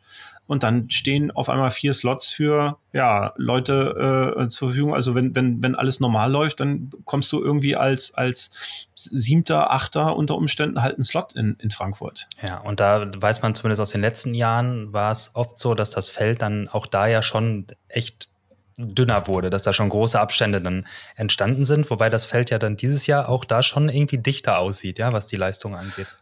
Ja, also ich glaube, wenn, wenn äh, alle die Staaten, die auf der Startliste sind, da muss man auch mal noch ein, äh, relativ großes Fragezeichen bei, bei mehreren Leuten machen. Ähm, dann, dann werden wahrscheinlich die, die großen drei einfach irgendwie eine Viertelstunde vorweg sein. Äh, dann wird es eine lange Pause geben. Und dann erwarte ich eigentlich so innerhalb von zehn Minuten mindestens, na, also zehn, zwölf Athleten, äh, die dann entweder ganz knapp einen Slot kriegen oder halt ganz, ganz knapp draußen sind. Ja. Und äh, ich hoffe halt, dass, dass, dass die Fernsehleute dann auch so ein bisschen im, im, im Blick haben, ähm, dass sie die Viertelstunde Pause haben, nachdem der Dritte übers Ziel ist, um ihre Interviews zu machen, um dann eben wirklich dann äh, die Kamera dann äh, fertig zu haben und die Infos fertig zu haben, wenn dann bam, bam, bam die, die Kona-Slots vergeben werden. Ja, das heißt, da haben wir dann tatsächlich allein bei den Männern quasi mehr oder weniger zwei Rennen. Einmal so ein bisschen, ich sag mal so, der Kampf der Titanen äh, vorneweg, die, ja. die letzten fünf ja. Jahre Weltmeister in, in, in Form von drei Personen. Und dann wird es um die Slots gehen äh, und wahrscheinlich richtig eng zugehen und ordentlich äh, im Schlagabtausch da was passieren, ja? Ja, so, also das ist so das Szenario, was ich erwarte. Wenn man dann noch die Renndynamik guckt, dann sind da halt Leute dabei, die, die super Läufer sind. Ein Ivan Ranja, ein Matthew Russell oder so, die können halt äh, da auch zehn Minuten Rückstand beim, beim äh, die sie in der zweiten Wechselzone haben, noch, noch durchaus aus gut machen. Du wirst dann so Leute haben wie, wie ein Christian Kramer, ähm, ich sag mal, Anthony Costes vielleicht, so, so, solche Leute, die auf dem Rad da relativ äh, viel Rabatz machen werden und da weit vorne sein werden, ähm, die dann eher nicht so die, die ganz soliden Läufer sind. Also da wird noch richtig Dynamik und Bewegung drin sein. Äh, ja, und da bin ich halt echt mal gespannt, inwieweit man das hinbekommt, ähm, sowohl das Rennen vorne, um den Sieg zu zeigen, den, den so der, den gemeinen Fernsehzuschauer wahrscheinlich interessieren wird, als auch dann die, die Make-or-Break-Geschichten, äh, kriegen die jetzt einen Corona-Slot oder nicht, die ein bisschen weiter hinten passieren und die wahrscheinlich nicht so so von den Standardkameras erfasst werden. Ja, ich bin gespannt, aber da freue ich mich ja schon, dass du dann auf jeden Fall dieses Jahr dabei bist, weil dann bist du ja in der besten Position, die Leute so auch mit den Daten briefen zu können, dass sie das auf dem Schirm haben. Und das war ja zum Beispiel, wo war das denn in, war es in Rot letztes Jahr? Wo war das nicht sogar beim Frauenfinish? Ja klar, das war doch da, wo dann die Männer im Ziel waren oder irgendwie war es und man hat bis auf die letzten paar Meter dann eigentlich nichts mehr an Bildern bekommen im Livestream, weil halt die, die Kamera nicht zurück auf die Strecke gegangen ist mit dem, mit dem Motorrad oder Fahrrad, mit der Kamera, die es war. Und man saß da so und kaute so ein bisschen auf den Fingern und sagte, oh, jetzt, ja. wo bleiben denn die Bilder? Wo bleiben die Bilder? Und sie ja. kamen einfach nicht mehr. Ja, also ich glaube, da gab es einfach äh, irgendwelche technischen Probleme, weswegen es keine Fernsehbilder gab. Ich weiß nicht, ob die Kamera stehen geblieben ist oder ob es da Übertragungsprobleme war. Ja, mal sehen. Ähm, dieses Jahr macht es der Bayerische Rundfunk, ob die ähm, stabilere Bilder äh, hinbekommen, weil ja. also das wäre echt äh, etwas gewesen, was, was ja so, so ein äh, für die Ewigkeit in Rot hätte sein können, aber leider hat man fast nichts davon gesehen. Ja, bis, bis auf dann den Zieleinlauf, wo dann die, die festen Kameras natürlich dann wieder standen da im ja, Stadion. Ja. Aber na, ich bin, ich bin, ich bin gespannt, ich freue mich, ich freue mich echt super darauf, dass du dann, dann mit, äh, mit da am Start bist, auch wenn äh, äh, ich ja selbst vor Ort bin und nicht den Livestream gucken werde, sondern das Rennen vor Ort sehen werde, wo wir uns dann hoffentlich dann ja auch dann oder definitiv über den Weg laufen werden und uns, uns endlich auch mal persönlich äh, sehen und nicht nur, nicht nur per Mail kommunizieren. Ähm, aber vielleicht. Ja, und, äh, ja? sorry, ich muss noch mal einhaken, ja, weil es gibt natürlich noch ein drittes Rennen, nämlich das Rennen der Frauen. Ja, ähm, logisch, logisch. Ne? Das wollen wir nicht vergessen. und, und auch da äh, äh, finde ich das äh, riesig spannend, weil äh, Daniela jetzt Bleimehl, die, die wir vorhin schon mal am Wickel hatten, ähm, damit am Start ist und die sicher ähm, auch weit mit vorne sein kann. Äh, die wird äh, entspannt sein können, weil die hat ihren Kona-Slot schon äh, und ist aus der Nummer erstmal so ein bisschen raus. Die wird sicher auf den Sieg da schielen und hat auch ähm, nach meinem Dafürhalten relativ gute Chancen, äh, sich da ihr ihren, ihren Sieg in Frankfurt, äh, nach letztes Jahr Sieg in Rot, jetzt dieses Jahr Sieg, Sieg in Frankfurt da abzuholen. Das äh, äh, sieht ganz gut aus, aber die hat natürlich auch starke Konkurrenz. Das ist Sarah True, ähm, die äh, in, in Cairns äh, irgendwie ohnmächtig geworden ist auf der Laufstrecke, ähm, die jetzt äh, irgendwie nochmal ein gutes Ergebnis braucht, um tatsächlich dann ihren, ihren Slot zu bekommen. Ja, und letztes Jahr Zweite, ne? also auch absolut letztes nicht Jahr zu unterschätzen. War, ja, und äh, die, die äh, vierte in, auf Kona war. Und ähm, ich glaube, die wird, wird einfach sehr viel konservativer wieder an den Start gehen. äh, als es als es vielleicht in Cairns war und ähm, vielleicht dann wieder alle beim, beim Laufen einsammeln. Also die äh, ist, glaube ich, noch nie unter äh, über drei Stunden im, im Ironman gelaufen. und äh, da gibt's jetzt nicht äh, viele, die auf der Liste stehen, nachdem andere Haus ist, die das äh, tatsächlich schon äh, geschafft haben aus, aus dem Feld in, in Frankfurt. Äh, dann haben wir ein paar super äh, Bike-Leute äh, bei den Damen am Start. Kim Morrison, die, die in Texas schon äh, ordentlich Rabatz gemacht hat. Äh, Jen Annette, die die ach, die Ironman-Leute sagen immer, die, die schnellste Radzeit in einem Ironman gefahren ist. Äh, das war dann der Texas 2018 äh, ja, okay, Story, die, ja, dann, die sehr kurze ähm, Strecke mit sehr viel Rückenwind oder wie war ja, das? Ja, wobei, also na, nach allem, was ich so mitbekommen habe, war es nicht unbedingt die, die zu kurze Strecke, weil die war dann auch nicht kürzer, als sie äh, woanders war oder zwei Jahre vorher war, äh, sondern eher, ähm, ich umschreibe das mal mit, äh, es waren nicht viele äh, Kampfrichter auf der Strecke. Ja, auf der zweiten Runde gar die, keine mehr, ne? Das war es doch äh, irgendwie. Ja, die dann dementsprechend äh, dazu geführt haben, dass sich irgendwie größere Grüppchen gebildet haben, die vermutlich nicht mehr windschattenregelkonform unterwegs waren. Ähm, nichtsdestotrotz ist Janet äh, jemand, die da äh, ordentlich äh, äh, super Bike-Zeiten hinlegen kann und mal sehen, was sie dann in, in, in Frankfurt zeigen kann. Ähm, auch jemand, die da, die alle jetzt noch irgendwie einen Kona-Slot äh, haben. Kim Morrison war, war ganz knapp in, in Texas irgendwie rausgeflogen aus den äh, Plätzen. Äh, Jen Annette war, glaube ich, irgendwie dritte, vierte oder so in, in Arizona. Äh, hat auch nicht so viel gefehlt. Also da, da sind Sarah True muss noch ihren Slot haben. Ja, bei den Damen wird es wahrscheinlich nur zwei geben, so wie die Felder im Moment aussehen. Dann gibt es so ein paar interessante Rookies noch mit dabei. Also da kann auch noch ordentlich äh, viel passieren. Ähm, äh, die Abstände sind vielleicht ein Ticken größer als sie bei den Herren sein werden. Ähm, aber da, da fällt es mir so ein bisschen schwerer zu sagen, jo, hm, äh, wer wird, wer wird die Slots, also die Slots sowieso unklar, aber wer wird überhaupt hier in dem, in dem Rennen äh, vorne sein und den Sieg nachher holen. Ja, und du hast es gerade auch schon angesprochen, da gibt es ja jetzt noch mal, was die Slots angeht, noch ein weiteres Ding, nämlich dass irgendwie immer noch, noch ein Slot oder ich weiß gar nicht, ob es nur einer ist, dann umverteilt wird, je nachdem, wie viele Männer und wie viele Frauen am Start sind. Und dann, dann ja, also wie im, funktioniert immer ist das, das nicht. Also es läuft so ab, dass ähm, jedes Rennen hat äh, äh, ja, Base-Slots, nennen, nennen wir sie mal. Äh, was für die normalen Ironman ist das ein Slot Männlein, ein Slot Weiblein. Äh, bei den Regionals, so wie Frankfurt, äh, sind es dann jeweils zwei. Ähm, und es gibt einige Rennen, äh, die dann nochmal zwei sogenannte unassigned Slots haben. Ähm, welche das sind, hat Ironman relativ früh bekannt gegeben, auch wenn es nicht alle mitbekommen haben. Ähm, und der Algorithmus, nachdem diese zwei ähm, Slots dann jeweils auf äh, die Männer und Frauen verteilt werden, richtet sich nach oder ist äh, ähm, in, im Verhältnis zur Zahl der Starter in den Männer und pro äh, Männer und Frauen äh, pro Feldern. Äh, da sind dann noch so wieder so ein paar Feinheiten, wie der Algorithmus genau läuft. Ähm, aber äh, ich, ich denke mal, dass wir mittlerweile ganz gut rausbekommen haben, wie das tatsächlich funktioniert. Und bei dem Verhältnis, was wir äh, in Frankfurt haben mit irgendwie ich glaube, 60 äh, Herrenstartern und äh, lass mal jetzt gucken, dann werden wahrscheinlich irgendwie 15 Frauen oder knapp 20 hier sein, ist relativ klar, dass, dass die Slots, äh, diese unassigned Slots beide zu den Männern gehen. Ja, das, das heißt, die gehen dann so, auch wirklich das ist beide auch so eine, so eine Unruhe. Also in Frankfurt ist relativ klar, da ist auch, wird relativ wenig Aufregung drumherum sein. Ähm, es gab aber gerade in der Anfangsphase Rennen, wo A unklar ist, wie die Verteilung genau läuft und B, wo dann tatsächlich ein Menschlein äh, auf der einen oder anderen Seite den Ausschlag gegeben hat, ob äh, die Slots jetzt äh, gleich verteilt werden, also ein Mann, ein Frau, ein Frauenslot draus werden oder zwei Männerslots draus werden. Ja gut, irgendwo und, hast du halt die Grenze, war, das ne? Das halt ist immer bitter, aber ja, aber irgendwo musst du natürlich ja. auch die Grenze setzen. Aber ja, dann ist natürlich dann immer bitter, wenn du wenn du dann der Betroffene, der die Betroffene bist, die dann äh, eventuell das Ding nicht bekommt, weil halt die Verteilung um eine, um einen, einen Menschen falsch in die, in falsch in Anführungsstrichen, ja. äh, in die andere Richtung und den Ausschlag gegeben hat. Also dann können dann Zahlen manchmal ganz schön grausam sein. Ja, und vor allen Dingen, wenn du so äh, erwartest, na, äh, naja, man guckt beim Pro-Meeting so ein bisschen rum, wie viel sind es denn so?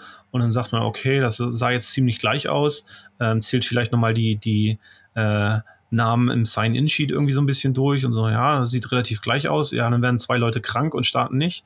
Und du mhm. äh, kriegst das aber ja am Rennen morgen gar nicht mehr mit, weil du da sich, sicher total auf dich selbst fokussiert bist.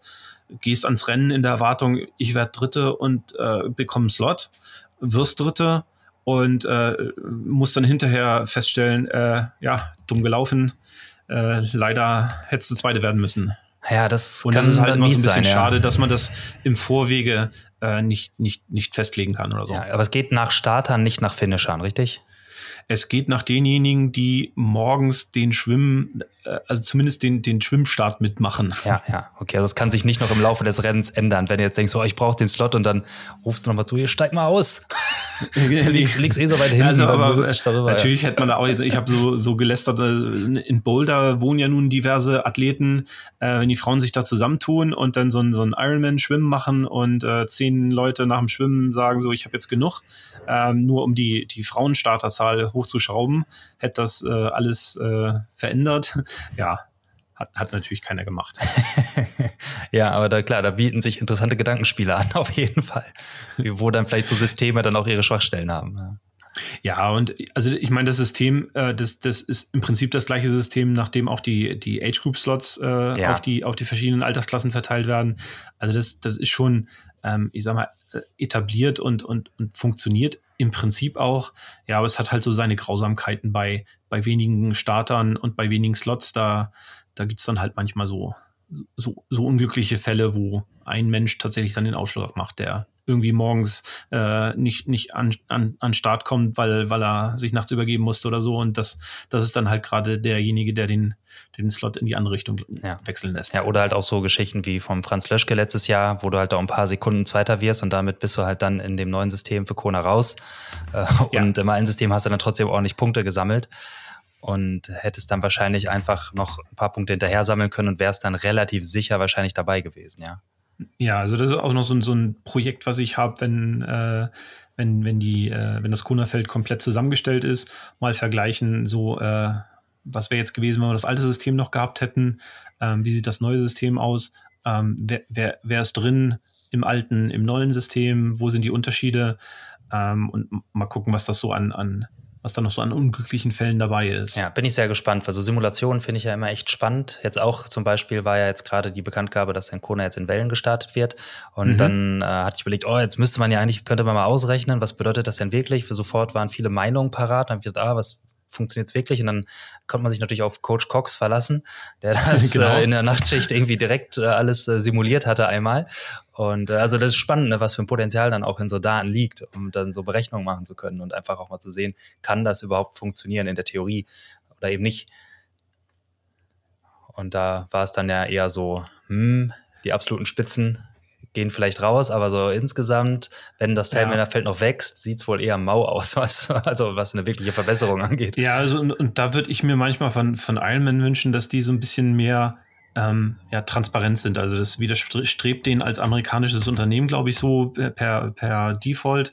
Äh, halten sie da ihre Infos immer sehr eng beieinander. Ähm, aber im Normalfall würde ich erwarten, dass wenn sie so eine äh, Umgestaltung der Startfelder machen, dass da schon ja auch bei denen sehr viel äh, Daten bewegt werden. Ich, ich hoffe, Ähm, dass das der Fall und, ist, äh, zumindest. Ja, also würd, also ich, ich habe so ein bisschen mitgekriegt, äh, die Vorüberlegungen, die jetzt bei dem, bei dem neuen äh, Pro-Quali-System waren. Ähm, also da, da haben, ah, da, da ist schon sehr viel an Überlegungen drin gewesen. Ähm, und ähm, ich glaube, da wäre Ironman manchmal gut beraten, ein bisschen äh, offensiver mit den Informationen umzugehen und ähm, die, die äh, Überlegungen und die Erwartungen, die sie da haben, ein bisschen stärker zu teilen, als, als nur, so hier ist jetzt das neue System und äh, macht was draus. Ja, das ist richtig. Da Weil ist auch die Da Transparenz. sind Überlegungen ja. dahinter.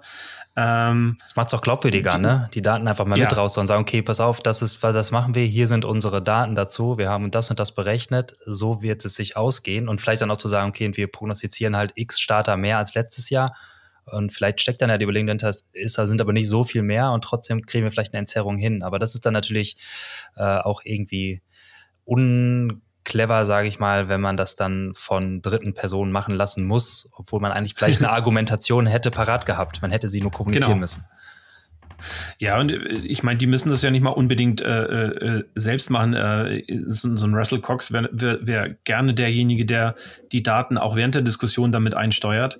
Ähm, oder wenn es bei mir, äh, ich wäre super dran interessiert, wenn ein neues äh, Pro-Qualifying-System ausbaldowert wird, ähm, nicht erst davon mitzukriegen, wenn das schon fertig und so sieht's aus ist, sondern da so ein bisschen äh, vielleicht mit, mitzudiskutieren und bei der Entstehung mitzuwirken.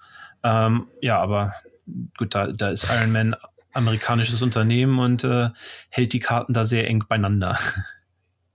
Ja, ja, ich glaube, das Bedürfnis da irgendwie Entscheidungen, so zumindest auch was vielleicht die, ich sag mal, äh, Informationseinholung vor Entscheidungen äh, angeht und vielleicht die Demokratisierung dessen auch so ein bisschen, nicht, dass es jetzt irgendwie abgestimmt werden soll, aber allein vielleicht auch den Willen, ich sag mal, die Experten, die es gibt, mal an einen Tisch zu holen, die vielleicht sogar äh, freiwillig einfach ihr, ihr Wissen da mal mit in den Topf werfen und mal, mal äh, bisschen Zeit opfern, um mitzudiskutieren. Äh, wobei natürlich auch einfach mal Ironman dann sowas auch locker mal bezahlen könnte. Ist ja nicht so, als als hätten die damit dann vielleicht Schwierigkeiten, aber allein, allein der Wille das Unternehmen dazu, ruinieren. Ja, genau. Ja. Aber allein der Wille, äh, sowas mal, äh, ich sag mal, ja, transparenter, vielleicht auch eben mit unter Einbeziehung äh, vorhandener Experten äh, zu tun, würde ihnen eigentlich ganz gut stehen, finde ich. Ja, und ich meine, früher hatten die so ein, so ein Pro-Ambassador-System, wo da wo diverse Athleten von denen äh, mit, mit irgendwie in die Diskussion mit einbezogen waren. Äh, jetzt schien es ja fast eher so zu sein, dass auch alle Pros äh, von dem neuen System komplett überrascht worden sind und dann ähm, ja auch vor veränderte Tatsachen ähm, gestellt sind.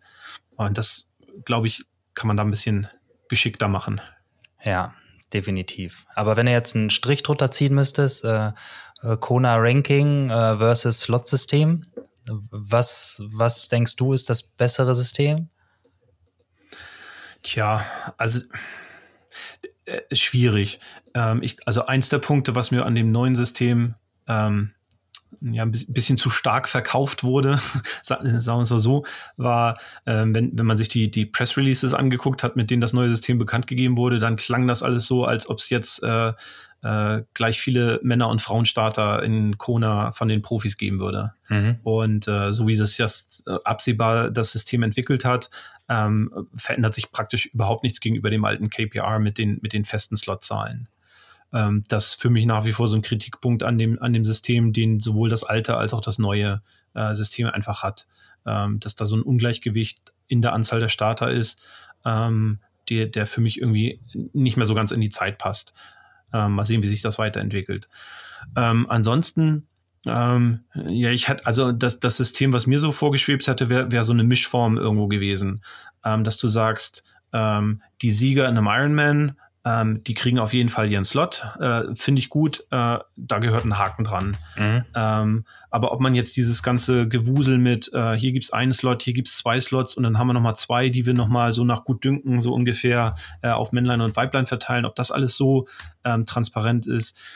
Also ich hätte mir irgendwie gewünscht, dass nach diesem Siegslot ähm, der direkt durchgeht, nochmal irgendwie eine Punkteliste da ist. Dass man halt tatsächlich dann diejenigen belohnt, die äh, zwei, dreimal äh, knapp einen Slot verpassen, ähm, dass man die eben über die, so einen direkten Slot verpassen, dass man die über so ein Punktesystem ähm, dann auch sich einen Slot verdienen lässt. Ja, so ein bisschen wie bisher diese zweite Runde so funktioniert Beispiele. hat. Ja. Ja, ja. da gibt dann ja auch so ein paar Beispiele, wo durchaus Athleten dabei sind, die irgendwie zweiten, dritten, vierten gemacht haben, keinen Slot bekommen haben und jetzt irgendwie ja drei Ironman gemacht haben und irgendwie mit leeren Händen dastehen. Das ist, das ist schade und das hätte man anders machen können. Ja, ja, es klingt, klingt eigentlich relativ sinnig, ja, wenn du sagst, klar, die Sieger gehen durch und dann gibt es ein Ranking unter den, ich nenne es jetzt mal Nicht-Sieger, ohne es despektierlich zu meinen, ähm, ja. wurde dann halt ähm, ja Best, Best of the Rest, äh, den, äh, die restlichen Platzierungen ausgemacht werden. Ich weiß gar nicht, wie viel Ironman gibt es überhaupt im Jahr, bei denen äh, Profis äh, eine Quali-Chance haben.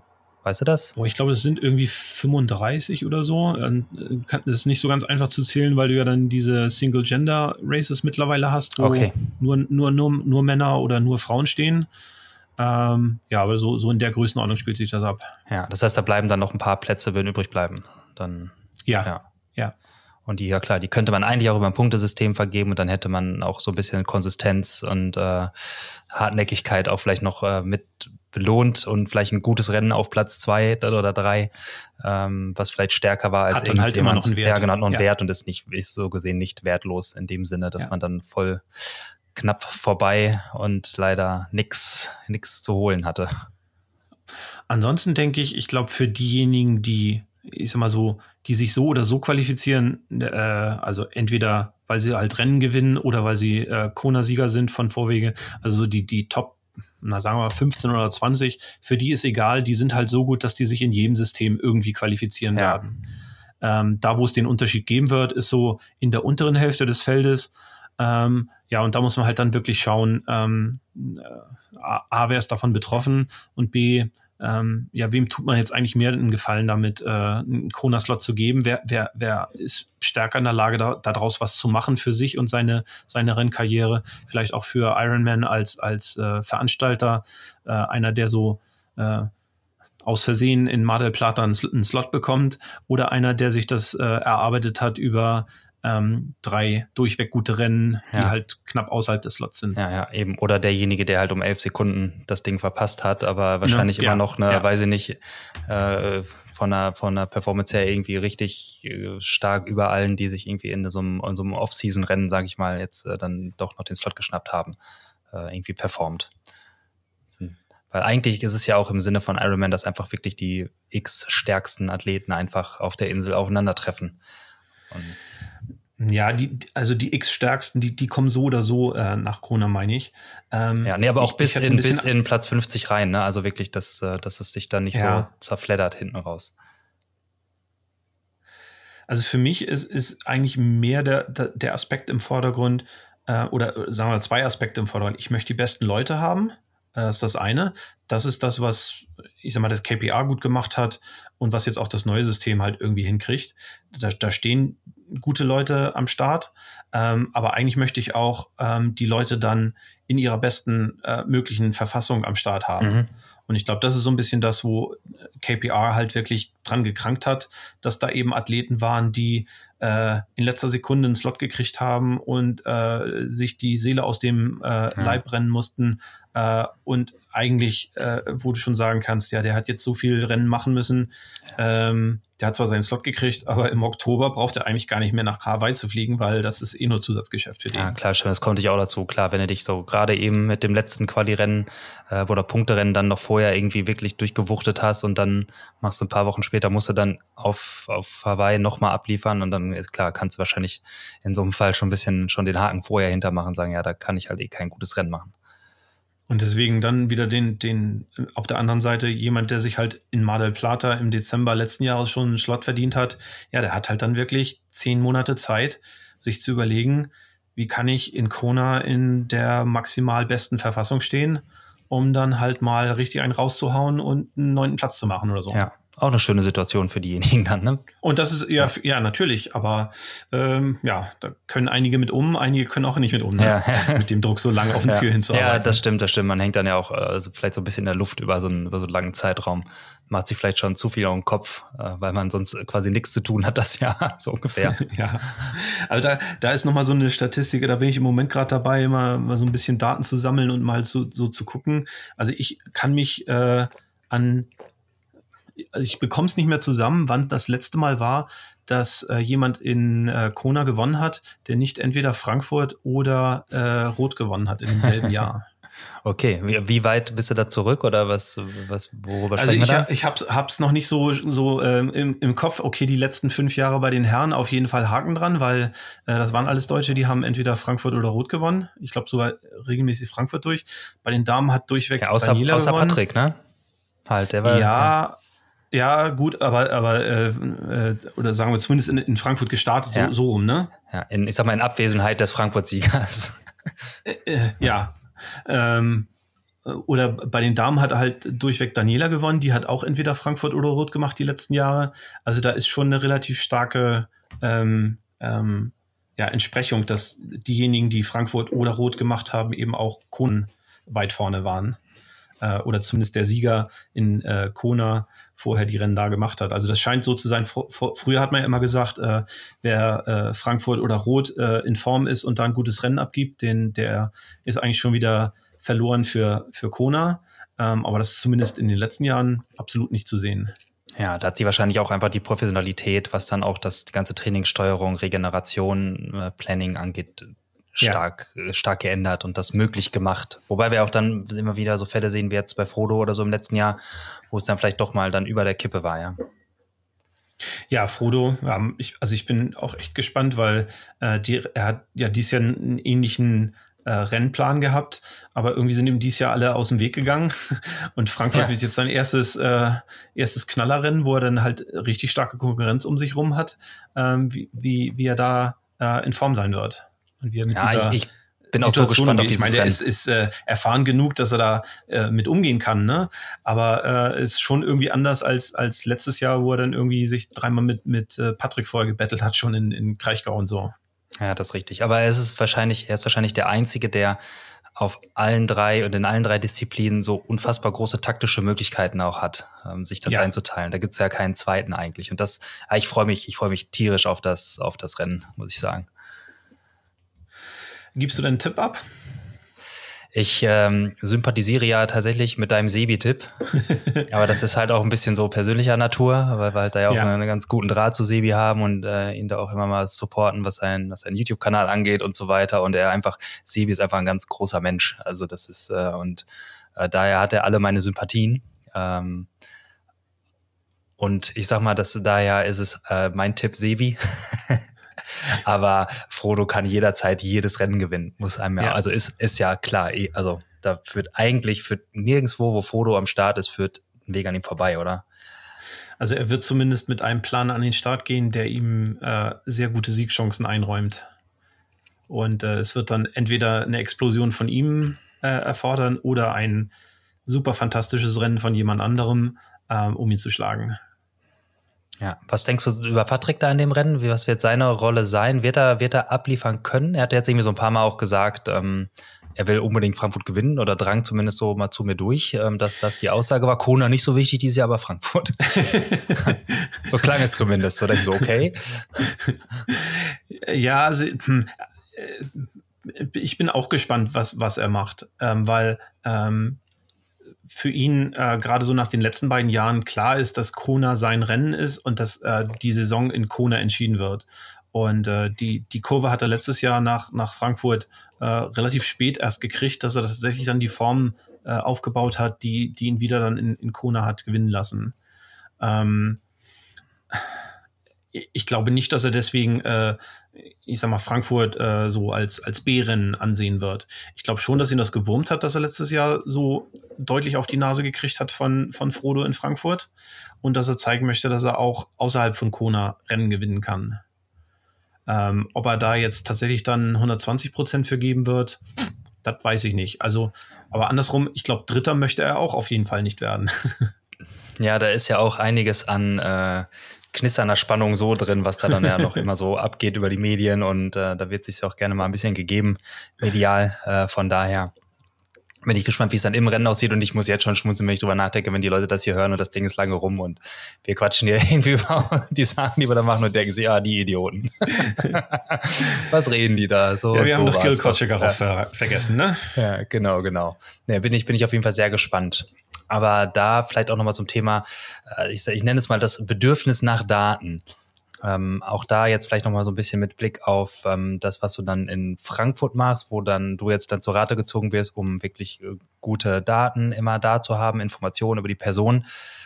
Ist das was, dass du merkst, dass das steigt generell oder wie sieht es bei dir selber aus? Ähm, äh, ist, das, ist das was, wo, wo man mit noch mehr rechnen können muss? Also ich glaube, wenn Triathlon als Sport weiter wächst, dann wird auch das Interesse an, an solchen ähm, geekigen Datensammlungen, wie ich sie habe, äh, wachsen. Also ich merke es zum Beispiel für den Kona Rating Report, da ist eigentlich von Jahr zu Jahr, äh, ohne dass ich dafür groß viel äh, äh Werbung machen muss, jedes Jahr ein bisschen mehr äh, Leu mehr Leute, die den runterladen, ein bisschen mehr die spenden und so. Also das, das baut sich auf, ohne dass ich da jetzt irgendwie außer regelmäßig dabei sein äh, viel viel, viel extra machen muss. Ähm, und ich glaube, das äh, werden die Veranstalter merken, ähm, dass wenn die mit ihren Berichterstattungen professioneller werden, dass dann bestimmte Sachen einfach dazugehören. Und äh, dass das dann eben nicht ausreicht, äh, sechs Stunden über die Radposition oder die Socken oder äh, ich weiß nicht, was es da so an schrägen Diskussionen manchmal gibt. Die Landschaft äh, ja. zu reden. Ja. Äh, und ich glaube schon, dass, dass das, was ich im Hintergrund habe, da wirklich eine gute Basis ist, um die Infos äh, zugänglich zu machen. Ähm, ja, und ich bin mal gespannt, ähm, wie viel, ich sag mal, on top jetzt noch ähm, den, den Leuten dann äh, zum Beispiel für Frankfurt weiterhilft. Also wir sind im Moment dabei, so, so One-Pager für ein paar Athleten zu machen, wo dann einfach nochmal drei, vier Sachen draufstehen, die man dann äh, nicht, nicht mehr so spontan im Kopf haben wird, sondern wo es dann Sinn macht, äh, mal drauf zu gucken. Und dann sind natürlich Facts dabei, dann sind dann vielleicht auch mal ein paar Stories dabei, ähm, die man dann im Lauf der, der Übertragung loswerden kann. Ähm, ja, mal sehen, wie sich das so entwickelt. Also ich, wie gesagt, ich bin gespannt, wie der Blick hinter die Kulissen da aussieht. Ähm, und ich hoffe mal, dass ich so ein paar Ideen und Anregungen dann auch mitnehme, ähm, was man noch besser machen kann, was ich besser machen kann, äh, wie man die Infos, die äh, bei mir vielleicht im Kopf rumgeistern, irgendwie noch griffiger und äh, zielgerichteter machen kann.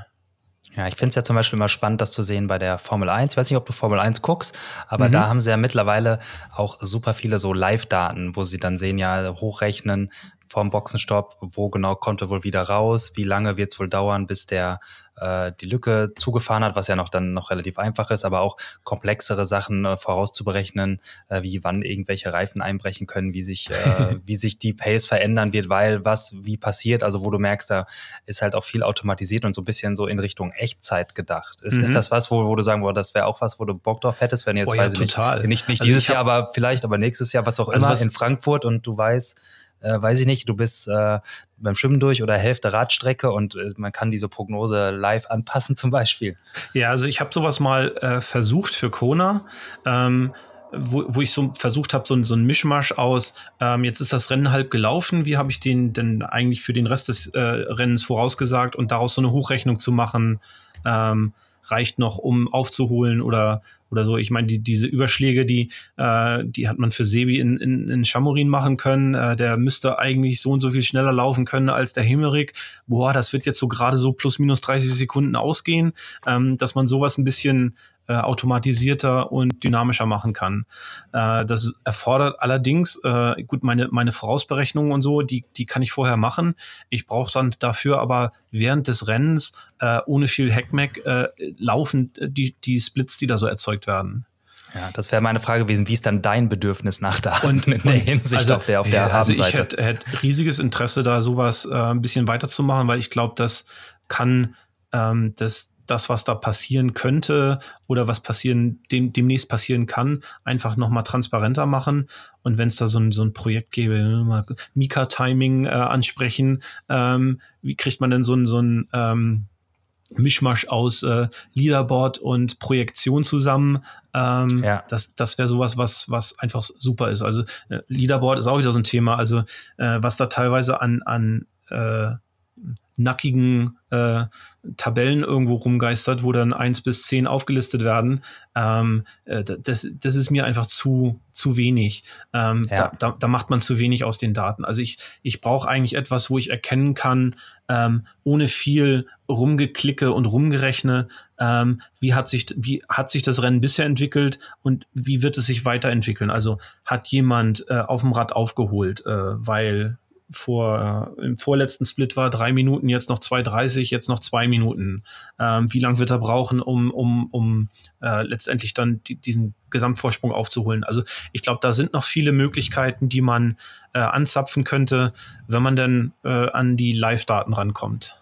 Ja, wie siehst du so Sachen, ähm, ich sag mal, äh, die Möglichkeit, ich hau jetzt einfach mal so ein paar Ideen, die mir so durch den Kopf gehen, so raus, so. Für den, für den Athleten zu sagen, okay, wir hier wissen ja, weiß ich nicht, Cameron Worth, der ist ja da immer von dabei, sagt, okay, hier, ich äh, gebe dir mal über mein Strava Connect und dann kannst du dir hier über die Schnittstelle alle meine Daten ziehen und dann kannst du die auch in deine Berechnung einfließen lassen. In, in welcher Form auch immer, keine Ahnung. Wattwerte, äh, Herzfrequenzdaten, Entwicklungsdaten über die Zeit, verschiedene Trainingseinheiten. Da gibt's ja auch im Moment so unfassbar viele Daten. Ist das überhaupt möglich, sowas dann auch in, in ich sag mal, in so eine Art, äh, ich nenne es jetzt mal so Prognose 2.0 oder sowas einfließen zu lassen, dass man das erweitert um Leistungsdaten und nicht nur um Zeitdaten? Ja, also äh, meinst du äh, äh, Leistungsdaten aus dem Rennen oder aus, aus, den, aus den Trainingsphasen? Ja, also, also sowohl als auch erstmal erstmal offen, sag ich mal. Klar, wäre natürlich praktisch, wenn dir jeder Athlet einfach das Ergebnis seiner Spiro und Leistungsdiagnostik schickt, dann kannst du natürlich auch ein einfaches Ranking machen. Aber naja, ähm, also ich meine, nee, also ich ja auch zum Beispiel solche vielleicht. Ja. Was? also Renndaten, die sind ja auch dann häufig auf Strava ja. mit den Watt, mit Watt-Werten äh, dabei und Herzfrequenzdaten und äh, wo man da vielleicht auch noch ein bisschen mehr rausziehen kann, äh, ob ja, also was da noch so gegangen wäre. Persönlich finde ich Herzfrequenz relativ unspannend, weil so ein, ja. so ein platter Wert, 145 Schläge die Minute, einfach null Aussagekraft hat ohne Kontext. Ähm, ja, deswegen, das ist, äh, also das ist äh, naja, fast unbrauchbar. Ähm, Wattwerte werden interessanter, ähm, muss man dann natürlich aber auch wieder in Kontext setzen zu, was weiß ich, äh, Schwelle oder äh, wie schwer ist er denn gerade? Und dann fängt es halt alles so langsam an, in äh, Bereiche vorzugehen, wo äh, vielleicht nicht alle Athleten unbedingt bereit sind, äh, alle Infos äh, in die Öffentlichkeit zu geben. Also versuch mal Gewichtsdaten von Athleten irgendwie zu finden. da gibt es doch schon dieses Dilemma bei den bei diesen Swift-Meisterschaften. Hast du, ja. okay, bist du da so ein bisschen, wo dann die Leute anfangen, ihr Gewicht natürlich dann zu faken und dann Videos gemacht werden müssen, damit du siehst, wie schwer jemand wirklich ist und das selbst dann irgendwie mit irgendwie einem Kissen, einem kleinen Kissen unter der Waage dann irgendwie gemauschelt wurde und so Sachen. Also die Leute werden kreativ da. Ja, also, also das, das wird extrem schwer, da was zu finden, was ähm, ich sag mal, auch aussagekräftig ist. Ähm, was, glaube ich, ein Athlet und ein, ein, Trainer ungefähr einschätzen können, ist, ähm, ist, die, ist die, die letzte Trainingsphase jetzt gut gelaufen oder nicht so gut gelaufen. Ähm, aber auch das muss jetzt nicht unbedingt äh, was, was zum Rennen haben. Also es gibt ja dann auch genügend Beispiele, wo die Athleten einfach eine, eine blöde Vorbereitung hatten, dauernd krank waren und trotzdem irgendwie ein geiles Rennen haben. Und umgekehrt. Ja das ist ja das ähm, Schöne auch am Sport am Ende des Tages. Genau. Ne? Also ich glaube, dass, dass diese Informationen ähm, äh, äh, zusätzlich zu den Renndaten natürlich interessant ist, wenn du äh, Berichterstattung machst, wenn du kommentierst, wenn du, also so, so ein Interview mit einem Philipp Seib, wie, wie ist denn, äh, was hast du jetzt besonders mit dem Sebi gemacht in Bezug auf seine, seine Verletzung? Ähm, wie hast du ihn, nachdem die Verletzung halbwegs ausgeklungen war, wieder an die Belastung rangeführt? Wie weit seid ihr ähm, ich sag mal, im, im, im Marathon-Trainingsaufbau im Vergleich zu dem, was Sebi äh, ein Jahr zuvor in, in Rot hatte. Ähm, das wären alles so Dinge. Aber ob man die tatsächlich in, in, in Zahlen und in Werte und in Voraussetzungen äh, äh, umsetzen kann, das, das stelle ich mir im Moment noch relativ schwer vor. Ja, ja, das ist wahrscheinlich auch noch dann zu unausgewogen, was dann die Datenbasis wahrscheinlich angeht, was, was die Athleten angeht, logischerweise.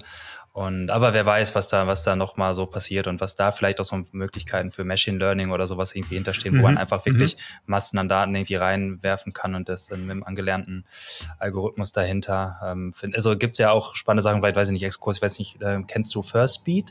Mhm. Diese Firma, die diese ganzen, äh, ich sag mal, Gesundheitsleistungsdaten für Garmin zum Beispiel berechnet. Also wenn du da eine V2 Max angezeigt bekommst auf deiner Uhr, dann äh, ist die in der Regel berechnet von First Speed. Und die haben jetzt einen eigenen Test, wo du dir für 30 Minuten so ein kleines Bluetooth-EKG äh, auf, die, auf die Brust klebst und dann gehst du 30 Minuten spazieren und dann sagen die dir deine V2 Max und zwar ziemlich genau. Mhm. Das finde ich zum Beispiel abgefahren. Einfach halt, weil da auch irgendwie ein, ein äh, Deep Learning-Algorithmus hinter ist und die äh, tausende Daten, wahrscheinlich sogar Millionen Daten da aus ihren Vergangenheitsdaten mhm. äh, mit einberechnen können und dann tatsächlich eine V2 Max Vorhersage machen können, die echt präzise ist. Und da finde ich das, denke ich, ist so spannend, wo man aber auch ja, man nicht mehr ja mal so eine AI auf die, auf die selbst durchsteigt. Auf die ja. Swift-Daten loslassen oder so. ja, zum Beispiel ja, also irgendwie halt, sowas. Also, äh, aber gut, ja alles, was ich gemacht habe, ist irgendwie so mit, noch mit äh, äh, schlaue Sachen überlegt und mal angewendet und ein bisschen verfeinert. Ähm, da hat natürlich so ein AI-Algorithmus äh, äh unter Umständen noch ganz andere Möglichkeiten, als, als wir das mit unserer menschlichen Intelligenz ausweisen. Ja. Ähm, aber ob dann hinterher auch was rauskommt, was ähm, verständlich ist. Also das ist auch so das, wo, wo ich an verschiedenen Stellen immer mal äh, an dem Zweifel, was, was, was, was man analysieren kann und äh, ähm, rauskriegt damit. Ähm, ich kann relativ viel beschreiben äh, und sagen, okay, das und das ist passiert oder ähm, äh, wenn, wenn der Athlet äh, drei Monate Pause gemacht hat, dann, dann ist in der Regel der, der Ironman danach besser gewesen, als wenn der nur drei Wochen Pause gemacht hat. Also solche Dinge kann, kann ich ja ableiten. Ähm, oder die Diskussion, die wir eben hatten mit, ähm, äh, sollte man im äh, Frankfurt und Rot starten, wenn Kona ansteht und äh, dann, da, wie, wie sieht dann die Zusammenhänge aus? Aber der, der Schritt hinzukommen zu, zu äh, ich sag mal, Unterstützung für einen Trainer, wie denn ein Trainingsplan oder eine, eine, eine Saisonplanung zu gestalten ist. Also da sind wir ja noch ganz weit weg. Ja, ja, aber ich finde es einfach das, auch spannend, das sind darüber dann auch individuelle Ne? Dinge, die, die den Athleten irgendwie machen. Ne? So Ja. ein Matt Russell, der, der sagt halt, boah, so ein, geil, so ein Frankfurt-Rot-Double finde ich toll und ich bin bestimmt in Rot besser als in Frankfurt. Während wahrscheinlich 90 Prozent der anderen Athleten sagen würden, also A, weiß ich nicht, ob ich mir das unbedingt antun möchte und B, äh, wenn ich Frankfurt äh, einigermaßen gut rumgekommen ist, dann äh, kann ich Rot nur noch zum Spaß machen. Ja, ja, aber ich finde es halt einfach super spannend, darüber so ein bisschen auch zu philosophieren und darüber nachzudenken, was da eventuell für, für Potenzial irgendwie liegt. Und man versucht ja dann irgendwie auch so gut wie möglich zu berechnen. Und am Ende ist es halt dann doch noch Sport und dann äh, wird man eines Besseren belehrt und äh, stellt fest, dass es halt Sport, Sport ist, weil es einfach nicht so einfach zu berechnen ist. Ja, genau. Und bei allen dem, ähm, wir können viel rechnen, aber das Rennen machen sie immer noch. Und es ist immer noch spannend und es macht immer noch Spaß zuzugucken. Ja, genau. Wie sagt man, wichtig ist auf dem Platz. Ja. Ja, Um also Genau. eine, eine, eine Fußballphrase zu, äh, zu bemühen. Wahrscheinlich sehr, sehr unbeliebt unter Ausdauersportlern, aber gut, damit da muss man jetzt durch. ja was habe Ja. ich neulich noch gehört? Gewonnen und verloren wird zwischen den Ohren. Ja, richtig. Auch einer, einer, einer von den Lieblingssätzen von, von meinem Coach, der mich bisher durch alle meine Langdistanzen durchgeprügelt hat, in Anführungsstrichen. Ja. Und ah ja, da, also das ist, wie gesagt, am Ende, glaube ich, so das Schöne. Aber ähm, weiß nicht, vielleicht, also so langsam, äh, ich, ich, wir sind jetzt Stunde 20 irgendwie hier so dran. Mhm. Ähm, ich, äh, wahrscheinlich könnten wir ewig, ewig abtauchen in äh, irgendwelche Themen oder darüber philosophieren, was eventuell mit irgendwelchen Machine Learning oder AI-Algorithmen möglich wäre. Aber wahrscheinlich steigen an diesem Punkt eine Menge Zuhörer aus, würde ich mal vermuten. Ähm, daher, daher, also weiß ich nicht, vielleicht noch so äh, kurz als meine letzte Frage oder mein letzter Aufschlag, äh, Thema, ich nenne es jetzt mal so Prognose 2.0. Gibt es da irgendwie was, wo du sagst, ja, das ist was, was relativ aktuell ist, wo du denkst, da gibt es nochmal einen Schritt zu machen oder da, da gibt es noch einen, einen Wunsch, den du selbst in dein, in dein System einbauen möchtest? Nein, ähm, also äh, wenn ich über Dinge nachdenke, dann eigentlich weniger jetzt die, die Voraussagen oder Berechnungen so ein bisschen zu ergänzen und zu verbessern. Das, da bin ich eigentlich, ich sag mal, im Rahmen dessen, was ich so habe, einigermaßen zufrieden. Jetzt dreht hier gerade mein Hund so ein bisschen am Rad, aber das äh, Ist, ni- ist nicht so schlimm. So, also, also ich höre ihn, aber so schlimm ist es nicht. Aber wenn du ihn kurz beruhigen musst, ist auch in Ordnung. nee, nee, er, hat dann seine komischen zwei Minuten und dann geht's auch wieder.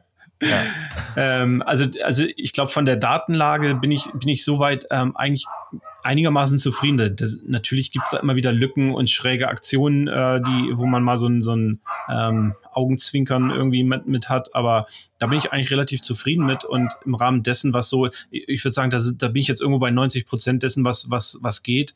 Ähm, das, das gefällt mir schon ganz gut. Gibt es immer mal so ein paar Ecken, wo man noch mal, ja, vielleicht, also ich habe jetzt so bis ab 2005 die Daten relativ gut zusammen. Äh, gibt es noch so ein paar Rennen, so dass man mal Kona komplett die Pros hätte. Also so ein paar Ergänzungen gibt's da sicher noch. Ähm, wo ich mehr drüber nachdenke, ist, ist so diese Fragestellung, ähm, wie, wie, wie kriegt man es eigentlich hin, dass diese Faszination, die, die, die wir und viele andere haben für diesen Sport und für die, für die Rennen, die da passieren, so ein bisschen mehr in die, in die Breite trägt. Und äh, muss jetzt keine Triathlon-Werbung sein, aber so diese Faszination, ähm, wo, ich- wo ich dann zum Beispiel bei meiner Frau auch immer mal wieder Probleme habe zu erklären, warum ich das jetzt eigentlich spannend finde, was da passiert und warum ich mich acht Stunden von Rechner ho äh, hock, um, um irgend so ein komisches Rennen in Western Australia mitten in der Nacht anzugucken. Ähm, diese Faszination, dass man die irgendwie noch ähm, anders, besser äh, rüberbringt und, und den Leuten vermittelt. Ähm, um äh, vielleicht dann so äh, am Rande Interessierte zu, zu größeren Fans zu machen, aber eben auch ein paar mehr Leute an den Sport so ranzuführen. Und das ist so die, die Frage, die bei mir so ein bisschen mit rumgeistert, äh, in welcher Form man sowas äh, hinbekommt. Äh, über, naja, mehr Daten wird es wahrscheinlich nicht gehen, weil ich glaube, datenmäßig haben wir schon relativ viel abgegrast. Ähm, ja, über Artikel, über äh, Athletenporträts, über ähm, andere Arten von Rennbeschreibungen, als, als, als es so bisher da ist. Also das sind so die Sachen, über die ich, die ich nachdenke. Ja, ja, und ich denke, klar, gut, Daten spielen natürlich auch dann da eine Rolle, um sicherlich da, da auch Spannungsverhältnisse irgendwie darstellen und, zu und, können. und ne, und zu Rahmenwerk, sagen, aber Ja. Aber äh, ja, da, da ist halt dann noch nicht die volle Story irgendwie da. Und das sind halt äh, irgendwie alles auch äh, Menschen und interessante Menschen und ähm, faszinierende Menschen, die man auch dann irgendwie nochmal in den Vordergrund stellen möchte. Ja, wie definitiv. du sagtest, dass so ein Sebi halt ein, ein sehr äh, äh, feiner, äh, aber tief interessierter äh, Mensch ist und eben nicht nur so ein, so ein, so ein äh, ähm, was weiß ich, vollgedobter Steroidmensch, der gut, gut Radfahren kann oder so. Ja, und, ne, ähm, definitiv. Das, das, ist, das ist tolle Geschichten dahin. Und wie unterschiedlich die auch sind. Ja, ja. Die, also allein jetzt hier die, die drei Jungs in Frankfurt, die äh, unsere drei äh, Top-Anwärter, wie, wie unterschiedlich die einfach sind. Grundsätzlich. Aber alle drei können irgendwie auf allerhöchstem Niveau Sport abliefern. Und das ist ja dann auch das Bekloppte, wenn ich jetzt dann deine äh, Expected-Zeit sehe und wir reden hier über knapp acht Stunden Gesamtdauer oder knapp unter acht Stunden und die Prognose unterscheidet ja. sich um 19 Sekunden. Dann denkst du ja, ja verrückt.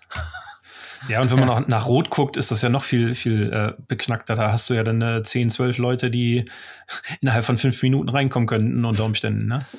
Ja, die haben sozusagen das ganze restliche Kona, äh, die ganze restliche Kona-Ranking aus dem letzten Jahr ab, abge, abgegriffen für, für ja, ihr Rennen. Durch die Bank durch, alle, die schon für Kona qualifiziert sind, die ja. sind dann rot, äh, haben es sich leisten können, dieses Jahr nach Rot zu gehen, ja. Ja, es ist witzig, wenn man dann da die Liste sieht, dass dann hier äh, Kona Quali, Kona Quali, bis auf ja. Platz, äh, bis auf Prognoseplatz 11. So, das, 11, dann ist äh, Lukas Kremer 14, ja. Sapunov 18 und so. Also das ist schon, ja, Krass. Schon nicht schlecht. Ja, der waren uns zwei, zwei richtig coole Rennen, glaube ich. Und ähm, von daher, ja, ich glaube aber auch da, das ganze Thema äh, Zahlen und die Daten, gerade auch in Richtung Kona, wird das wieder super spannend.